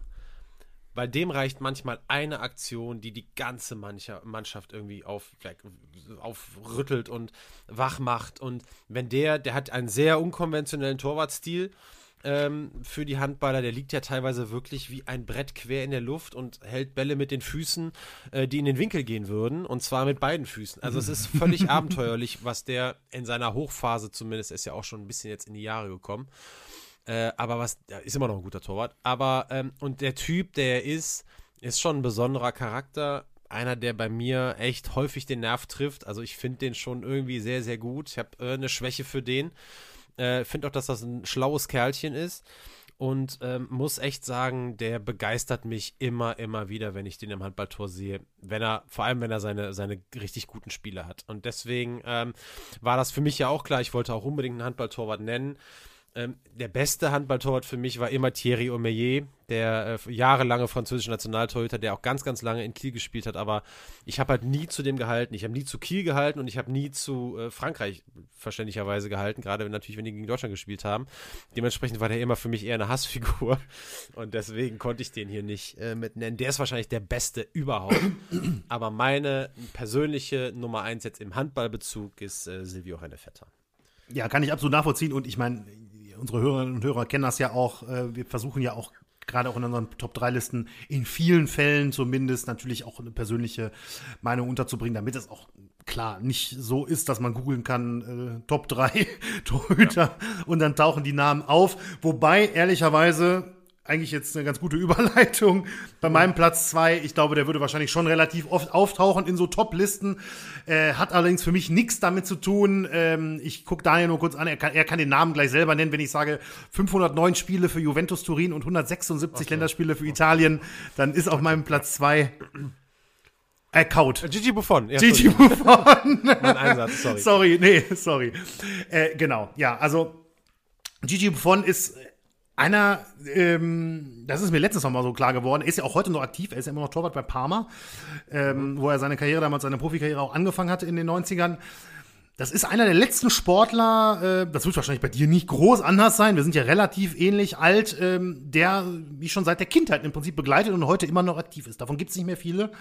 Ähm, Es gibt bestimmt noch hier und da irgendwen, der mir jetzt vielleicht gerade spontan nicht einfällt, aber Gigi Buffon ist einer dieser, ähm, dieser Kandidaten, wo ich noch das, äh, ich sag mal, das Kicker-Sonderheft auswendig konnte, so ungefähr, ähm, der damals schon im Prinzip im Tor stand ne? und der das bis heute noch macht. Und er war für mich immer, immer ein riesengroßer Sympathieträger als Typ, mochte ich ihn immer, äh, ihn immer gerne. Als Torwart-Typ auch, herausragende Reflexe, Reflexe, auch immer so ein Torwart für so, für so Highlight-Compilations. Ähm, mhm. Aber dann, was ihn persönlich für mich auch immer sehr sympathisch gemacht hat, weil ich auch jemand bin, der das einfach toll findet, ist halt so eine extreme Vereinstreue, ne, die da auch für mich den Ausschlag gibt. Ich meine, wie lange war der bei Juve? Ich weiß nicht, 18 Jahre oder irgendwie sowas? Äh, oder, oder 15 Jahre? Ich weiß es nicht mehr ganz genau aus dem Kopf, habe ich jetzt nicht notiert. Egal, auf jeden Fall eine halbe Ewigkeit. Ähm, und die Erfolge sprechen natürlich auch für sich. Ne? Fünfmal Welttorhüter des Jahres, das erste Mal 2003 und das letzte Mal 2017. Ja, das muss man das sich auch mal reinziehen, was das für das eine zeitliche Distanz ist. Ne? Ähm, und natürlich auch Erfolge ohne Ende. Zehnmal italienischer Meister, 2006 Weltmeister natürlich mit Italien in Deutschland. Insgesamt fünf WM-Teilnahmen. Das ist ja auch so ein so eine irre Statistik eigentlich. Nur der, das haben ja nur, ich glaube, nur noch drei andere, unter anderem Lothar Matthäus, aber ähm, wirklich auch ein ganz, ganz äh, elitärer Club. Äh, 98, 99 UEFA Cup mit Parma, das hatte ich überhaupt nicht auf dem Schirm, muss ich ehrlich sagen. Aber das muss man natürlich auch sagen, und das tut ihm sicherlich am allermeisten weh, die Champions League, ne, die fehlt halt in seiner Vita. Ja, der Champions League Sieg ist nicht dabei, das ist ganz bitter, vor allem weil er auch dreimal im Finale stand. Aber das ist jetzt für mich hier überhaupt äh, völlig egal, gibt überhaupt keinen Ausschlag. Also Gigi Buffon für mich wirklich eine absolute Torhüter-Legende ähm, der Moderne und mein Platz zwei hier. Sehr, sehr schön. Ich weiß nicht, ob wir das schon mal hatten, dass wir den Protagonisten der Folge nachher auch in der Top 3 haben. Aber ich muss sagen, äh, zumal ich ja auch hier, wie gesagt, einige andere, gerade jetzt deutsche Fußballtorhüter, äh, weggelassen habe, ich komme nicht drum herum. Äh, Toni Schumacher ist meine Nummer zwei. Und zwar habe ich jetzt natürlich auch eine Menge Spielmaterial gesehen, so mhm. während der Recherche. Ne? Also jetzt nicht, weil das unbedingt hätte sein müssen, aber natürlich aus Interesse guckt man sich das alles nochmal an und ähm, das geht dann so über die klassischen Highlight-Videos auf YouTube, wie du auch gesagt hast, Highlight Reel, GD Buffon, so klar guckt man sich alles an. Und insgesamt ist ja ein Bild von einem Torhüter ist nicht so einfach, sich das zu machen, wenn der halt zu einer Zeit gespielt hat, die man nicht so sehr intensiv verfolgt. Das ist ja auch der Grund, warum ich ganz viele Sportler eben so in meinen persönlichen Listen aus den 80ern und so halt einfach nicht drin habe. Äh, ich sage das ja relativ oft, aber in diesem Fall habe ich das Gefühl gehabt, ich konnte mir ein richtig gutes Bild davon machen, was Toni Schumacher für eine Art Torwart war. Und das ist genau die Art Torwart, die ich super liebe. Also das ist der Torwart, also ich würde sagen, im besten Sinne pragmatisch. Das sieht manchmal auch unkonventionell aus, ne? Aber es sind so Situationen, keine Ahnung, irgendwie ein langer Ball kommt und 1 gegen 1 Duell, der Torwart läuft raus, der, der Stürmer läuft, die laufen aufeinander zu, wer geht zuerst an den Ball? Und 90% der Torhüter bereiten sich halt so auf die Situation vor, dass sie den Ball in irgendeiner Form mit der Hand klären oder mit dem Fuß klären oder was, ne? Weil es einfach auch gelernt ist und weil es auch ein natürlicher Reflex ist. Und bei Toni Schumacher war es halt so, wenn der gedacht hat, ich komme nur mit dem Kopf vor dem Stürmer an den Ball, dann ist der mit dem Kopf dahin. Der hat halt den Gedanken gehabt, den ganz viele andere Torhüter nicht haben. Ne? Mhm. Ne? Also es ist wirklich, das ist wirklich ein absoluter Ausnahmetorhüter gewesen. Und äh, dazu, all die anderen Dinge hat er natürlich auch super beherrscht und er hat einem Leitspruch gefolgt, das steht auch in dem Buch drin, äh, den er von seinem Torwarttrainer irgendwie auch hatte, der gesagt hat, du kannst nie so schnell fliegen, also springen, wie du laufen kannst. Und das ist eine Maxime, die super wichtig ist, aber die halt verhindert oder die hat einige so Highlight-Reel-Paraden verhindert. Ne? Wenn du es halt schaffst, durch schnelle Schritte die kurze Ecke zuzumachen oder halt rechtzeitig darüber mhm. zu gehen, wo der Ball kommt, dann kannst du den pflücken, ohne dass du groß irgendwie springen musst. Ne? Oder manche Bälle kannst du fangen, die andere gerade nur so über die Latte kratzen könnten. Ne? Das sind natürlich dann trotzdem auch gute Torhüter und es ist auch nicht immer so bewusst oder auffallend und er hat natürlich auch 1A äh, Flugparaden gehabt, so ist das jetzt nicht. Aber insgesamt verkörpert der einen Torwarttypus, den ich, also den ich einfach vergöttere, muss ich sagen. Und als ich das einfach gesehen habe, habe ich auch gesagt, und ich bin echt schockiert gewesen, wenn du dir auch mal Highlight, also so, so Top-Listen anguckst, die 25 größten Fußballtorhüter, da taucht der fast nirgendwo auf. Und das hat 100% mit Battiston zu tun und auch mit, mit den Skandalen, weil da tauchen teilweise, ich habe mich richtig geärgert mal wieder, ne? Wenn ich so Claudio Taffarel, Jorge Campos, damals von äh, ne, WM 94 Ja. von Mexiko, Ja. die sind nur in diesen Listen, weil die bunte Trikots hatten. Ja. Und Taffarel ist Weltmeister geworden, aber Brasilien ist trotz Taffarel Weltmeister geworden und nicht wegen Taffarel. Und die tauchen dann in solchen Listen auf und Toni Schumacher nicht. Ne, das ist halt eine Frechheit. Muss man ganz ehrlich sagen. Und äh, dementsprechend musste äh, der Tön in dieser äh, Liste mit rein. Also da muss ich sagen, nach der, äh, nach der Rede bin ich ja sehr gespannt auf Platz 1 gleich, muss ich sagen. ähm, lustig bei mir ist auf jeden Fall ähm, auch mein Platz 1, der kam heute auch in der Folge schon vor. Ziemlich nah am Anfang. Oh. Und ähm, ich musste, ich, also es, es geht einfach nicht anders. Ach, dann es, weiß ich. Es geht, natürlich weiß es, hat, es ist auch ein Toni. Ach so, es- nee, wusste ich. Ach, Es ach, kann, krass, es, okay. es kann aus meiner Sicht äh, nicht anders sein. Also man kann jetzt natürlich der ein oder andere, äh, der mich, der mich wirklich gut kennt, auch persönlich kennt, der wird sich vielleicht schon gedacht haben, wenn er jetzt Georg Koch nicht reinbringt, wie bringt er denn dann Fortuna Düsseldorf rein? Aber gut, beim Torwart ist es nicht schlimm. Ne? Also es ist nicht schwer, das zu machen, denn ich habe hier einen Teufelskerl und einen Fußballgott. Und das sagt nicht ich, das hat Herbert Zimmermann gesagt. Das hat 19 Herbert Zimmermann gesagt. 1954. Toni, du bist ein Teufelskerl. Toni, du bist ein Fußballgott. Ganz Genau genau. so. Nämlich eben beim vorhin schon mal kurz angesprochenen Wunder von Bern 1954 beim WM-Finale 1954 und die Rede ist von Toni Turek, einem der größten Helden der Geschichte von Fortuna Düsseldorf. Und ich meine, ja, ich habe diesen Mann natürlich nie spielen sehen. Der Mann ist gestorben, bevor ich geboren wurde, ja, nämlich 1984. Aber das ist hier völlig egal, denn ähm, das ist wirklich einfach völlig egal, weil Toni Turek ist schon, der schwebt wie so eine äh, mythi- mythische Figur über mir schon seit ich ein kleines Kind bin. Ja, äh, denn das muss man auch ehrlicherweise sagen, so viele Fußballhelden hat dieser Verein ja nicht hervorgebracht, ne? vor allem nicht in den vergangenen Außer Jens Langenegger. Jahrzehnten. Ja, de definitiv auch, den definitiv. Aber es ging ja heute um Torhüter. Ja. Äh, ja, 133 Spiele für, Fortuna Düsseldorf, 20 Spiele für die deutsche, deutsche Nationalmannschaft zwischen 90 und 54. Das ist natürlich nicht viel, ne? aber das ist auch noch in der Zeit gewesen, wo äh, Toni Turek damals noch Ja, ja. bei der Rheinbahn gearbeitet hat und vier Wochen Sonderurlaub kriegen musste, um überhaupt zur WM 54 zu kommen. Und zwar das nur, nachdem der DFB gesagt hat, er übernimmt sein Gehalt in der Zeit. Ja, so, so Dinger musste man natürlich damals noch deichseln. Und wie gesagt, und dann ist er natürlich der Torwart beim Wunder von Bern und damit Weltmeister 54, obwohl er ja eigentlich, und das vergisst man ja gerne mal, äh, in der ersten Halbzeit durchaus nicht so gut ausgesehen hat bei einem Tor für Ungarn. Aber in der zweiten Halbzeit äh, hat er dann alles wieder rausgeholt und dieser, also das ist also Herbert Zimmermann, klar, ne, aus dem Hintergrund müsste Rahn schießen. Und diese, und dieser Toni, du, das, sind- das sind die beiden Sätze, finde ich, oder diese beiden Aussprüche, ne, aus dieser Ja. wirklich legendären Radioübertragung, die werden die allermeisten heute noch wissen. Ne? Und, ähm, und ja, Turek ist da für mich wirklich ganz, ganz, ganz, ganz weit oben. Ähm, ist übrigens, das habe ich gar nicht gewusst, das habe ich ähm, zufällig jetzt, im, im, als ich mir hier ein paar Infos rausgesucht habe, bin ich drüber gestoßen, als der dann wieder nach Düsseldorf kam, nach der WM 54, ist er von rund 100.000 Menschen empfangen worden. Und es gab einen Triumph, Triumphmarsch durch die Stadt mit ihm. Ne? Und zwar, also nicht mit der deutschen Nationalmannschaft, sondern mit Toni Turek. Ne?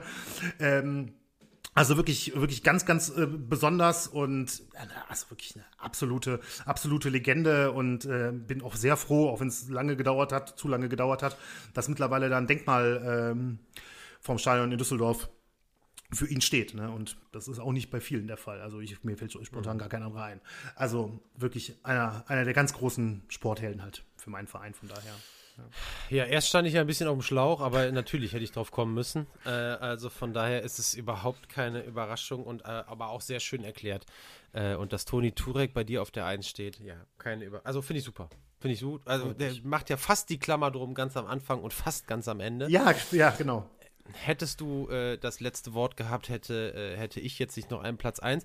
Dazu muss ich kurz insofern ausholen, dass meine Gedanken mich äh, bei der Findung von Platz 1 ein bisschen zum Boxen geführt haben. Und äh, zwar ähm, zu diesem Prinzip der Pound-for-Pound-Ranglisten. Oh ja, da bin ich ja sehr gespannt. Und äh, ich mich so ein bisschen ähm, gefragt habe, auch als ich so die, ähm, die, die Reihenfolge auch überlegt habe. Also der Name kam mir natürlich schon sehr früh, aber das war halt einfach so ein Gedankenspiel. Was ist eigentlich sportartenübergreifend der beste Torwart? Das ist natürlich überhaupt nicht zu vergleichen. ne? Das ist beim Boxen ja noch viel einfacher, das hinkt da wahrscheinlich auch schon an manchen Stellen. Ja, Leipzig, also absolut. die, ne? Aber ja. Aber grundsätzlich, die Idee ist ja spannend. Ne? Ja. Die Idee ist ja manchmal, als Sportfan macht man sich ja gerne solche Gedanken, ne? ohne dass man jetzt irgendwie an, an, an Zahlen oder so irgendwas ablesen will. Das, darum geht es ja gar nicht. Aber wer ist vielleicht für einen selber Pound for Pound äh, sozusagen der beste Torwart sportübergreifend? Und da bin ich im Eishockey. Und da ist äh, meine Nummer eins und meine Antwort Dominik Hašek, der ehemalige ja, tschechische Nationaltorhüter und eben derjenige, der nicht bei allen, aber doch bei sehr, sehr vielen als der beste Torwart in der NHL-Geschichte gilt. Ähm, der hat, es gibt eine eigene, es gibt eine eigene Parade, die Hajek-Rolle, die nach dem benannt ist. Der hat einen unfassbar, einen unfassbar spektakulären Spielstil auch gehabt, aber auch pragmatisch. Also das schließt sich im Eishockey halt nicht aus. Ne? Du bist halt, ist eine super, ist eine super krasse Reflexsportart, also als, als Torhüter. Irre. Ja. Und äh, du bist natürlich extrem, das, das, das sorgt einfach für Spektakel. Also eine, eine schnell nach oben geschellte Fanghand ist natürlich an sich einfach schon spektakulär. Ne? Das, da geht es natürlich auch um Stellungsspiel und so weiter und so fort. Aber äh, das ist diese Hajek-Rolle, das ist äh, bei einer 1 äh, gegen 1 Situation gegen Stürmer. Wenn der Torwart eigentlich schon ausgespielt ist und auf dem Rücken liegt, dann dreht sich Hajek nochmal so, dass er seine Fanghand nach oben bekommt und dann noch den Puck in manchen Fällen abfangen konnte, obwohl er eigentlich schon geschlagen war. Und der ist einfach unheimlich prägend für das, für das Torhüterspiel im Eishockey gewesen. Und damals hatte ich ja Patrick Roy mal genannt, aus, aufgrund persönlicher Präferenz, weil ich damals so Colorado Avalanche-Fan war. Äh, auch zu der Zeit eben, das war diese Geschichte mit NHL 98, viele erinnern sich noch, davon war das geprägt, aber äh, Dominik Hajek gibt es gar keine Frage, für mich nicht. Es gibt die drei Großen damals jetzt halt eher, Patrick Roy und Martin Brodeur. Brodeur einer derjenigen, die noch immer mit in der Verlosung da sind. Aber Hajek für mich ähm, ungeschlagen, hat ja die größte, seine, seine, die längste Zeit, ich weiß gar nicht, 10, 12 Jahre oder so bei den Buffalo Sabres gespielt. Mit denen aber nie einen Stanley Cup gewonnen, ist dann zu den Detroit Red Wings gegangen und hat dann mit denen in vier Jahren, glaube ich, zweimal den Stanley Cup geholt. Also hat glücklicherweise für ihn eben auch noch diese große Trophäe gewonnen. Und das Krasseste, was ich eigentlich finde an Dominik Hajek, diese, dieses Stilprägende, was er hatte, dass ja der vielleicht beste Torwart der Geschichte zu sein, der ist gedraftet worden 1983, Runde 10, Position 199. Das ist Wahnsinn, ne? völlig irre. Ja, das, das ist völlig irre. Also so spät, ich meine, Tom Brady ist natürlich auch noch ein krasses Beispiel. Ich weiß nicht mehr genau die Position, der ist auch sehr spät gedraftet worden und dann zum, zum größten Quarterback der NFL-Geschichte geworden. Aber, äh, aber die Hajek-Nummer finde ich auch unfassbar krass. Ja, die ist auch irre. Also deswegen, so Pound for Pound war so der, der, der Hintergedanke dabei. Super spannender Hašek Gedanke, finde ich, Meine ja. Nummer eins, ja. Ja, ja. Gut. Cool. So, jetzt sind wir. Wir wollten euch jetzt, weil jetzt auch die Sommerpause ist, zumindest, ich glaube, wir machen das fast immer, nicht bewusst, aber wir machen das immer vor der Sommerpause eine neue Rubrik einführen, die wir dann nachher machen. Die Idee ist eigentlich ganz einfach. Wir haben ja auch manchmal ein bisschen so schwerere Folgen, die wirklich dann auch irgendwie mal so ein bisschen ans Mark gehen und äh, ja, teilweise auch echt erschütternd sind. Heute war sicherlich keins dieser Beispiele, aber der Grundgedanke ist einfach der, euch hinten raus mit einem mit einem kleinen, netten Sportmoment mal äh, zu entlassen. Benny, du, also ich weiß, dass wir mal drüber geredet haben. Du hast gesagt, wir haben das sogar schon in der Folge irgendwann mal angesprochen. Hundertprozentig. Das ist aber schon 30 Folgen Das locker wusste ich her. gar nicht ja. mehr. Du, Okay. wir hatten, wir hatten Naja. die Idee mal und dann haben wir mal angekündigt, dass wir das mal machen wollen und dann ist es ehrlich gesagt irgendwie ein bisschen untergegangen. Aber ich bin mir hundertprozentig sicher. Jetzt kam sie mir wieder und ich habe dich gefragt, fangen wir damit jetzt an und wir fangen damit an und weil äh, ich jetzt eben bei den bei der Top 3 Liste das letzte Wort hatte, ähm, will ich, dass du das jetzt hast quasi uns aus dem Podcast rausführst. Deswegen sage ich euch ganz schnell meinen Moment der letzten zwei Wochen. Ganz kurz habe ich mini Minisekunde lang überlegt, ob ich ihn noch ändere, als ich als ich gestern gesehen habe, dass José Mourinho seine Medaille für Platz 2 in der Euroleague, hast du das gesehen? äh, dem Fan, diesem kleinen Jungen oder dem Jungen auf der Tribüne zugeworfen hat. Ich hätte fast gesagt, das war mein Moment. Aber es ist vielleicht doch ein bisschen zu kontrovers. es war so, es war so richtig Mourinho-like, ne? Und ich habe ja ein Fable für den. Ich auch. Ähm, so nach dem Motto, boah, zweiter Platz interessiert mich nicht. Und der Junge, der hat natürlich jetzt da nicht nur ein geiles Andenken, sondern der hat auch eine richtige Geldanlage. Ne? Was meinst du, was dem später dafür Leute bieten würden? Aber gut, das habe ich nicht genommen, weil natürlich ich immer noch auch geprägt bin ähm, von dem Bundesliga-Wochenende und äh, natürlich sehr gelitten habe mit, mit Borussia Dortmund und diesem Meisterschaftsfinale und ähm, was das Einzige, was wirklich tröstend war und was wirklich auch im Nachhinein ähm, einfach einem dann doch noch ein gutes Gefühl gemacht hat, war, waren die Szenen äh, im, im, im Stadion des BVB nach, nach Spielende. Die komplett volle Südtribüne, der weinende Edin Terzic, ähm, die Spieler, die abgeklatscht werden, alle fassungslos, aber die so ja so toll da aufgenommen wurden, dass es einfach eine, das waren 20 Minuten Gänsehaut. Und ähm, das ähm, ist gerade, wenn man das vielleicht in, in Zusammenhang damit setzt, dass am nächsten Tag irgendwie zehn Leute auf den Marienplatz kommen und die 538. Meisterschaft in Folge des FC Bayern bejubeln, war das auch was das angeht ein sehr, sehr wohltuender Kontrast und ähm, so ein bisschen einfach Fußballromantik so ein bisschen der Strohhalm, an dem man sich dann da hochziehen konnte und dementsprechend ganz klar dann am Ende dann doch mein Moment. So, ja, länger als ich eigentlich wollte. Ja, ist ja nicht schlimm. Halten. Ist ja nicht schlimm. Ja. Nein, ist ja gut. Wir machen das ja jetzt, das kommt jetzt so ein bisschen Freestyle-mäßig. Ich habe auch wirklich überlegt, ähm, also wirklich ganz persönlich fand ich natürlich, also ist auch schon emotional gewesen, jetzt der Abschied von Ruven Hennings bei der Fortuna, ne, in Kaiserslautern mhm. auch nochmal wirklich toll von der Kurve mit einer Choreo verabschiedet. Dann muss ich auch wirklich sagen, was mich absolut äh, außer Fassung gebracht hat am Wochenende, war dieser Doppelpack ähm, Heidenheim und Osnabrück. Ja, Osnabrück. Ja, Osnabrück am Samstag mit dem, mit dem späten Dreher ja. und in, äh, in, in, Wiesbaden freut ja, man sich schon. und am Sonntag passiert das gleiche nochmal unglaublich. Also das ist wirklich ist nicht vorstellbar eigentlich, dass das ja, Das ganze Fußballwochenende war absolut historisch, muss man sagen. Ne? Ja. Und trotzdem habe ich gesagt, mein Moment hier heute, weil es auch absolut historisch ist, kann man nicht anders sagen, ist die deutsche Eishockey-Nationalmannschaft.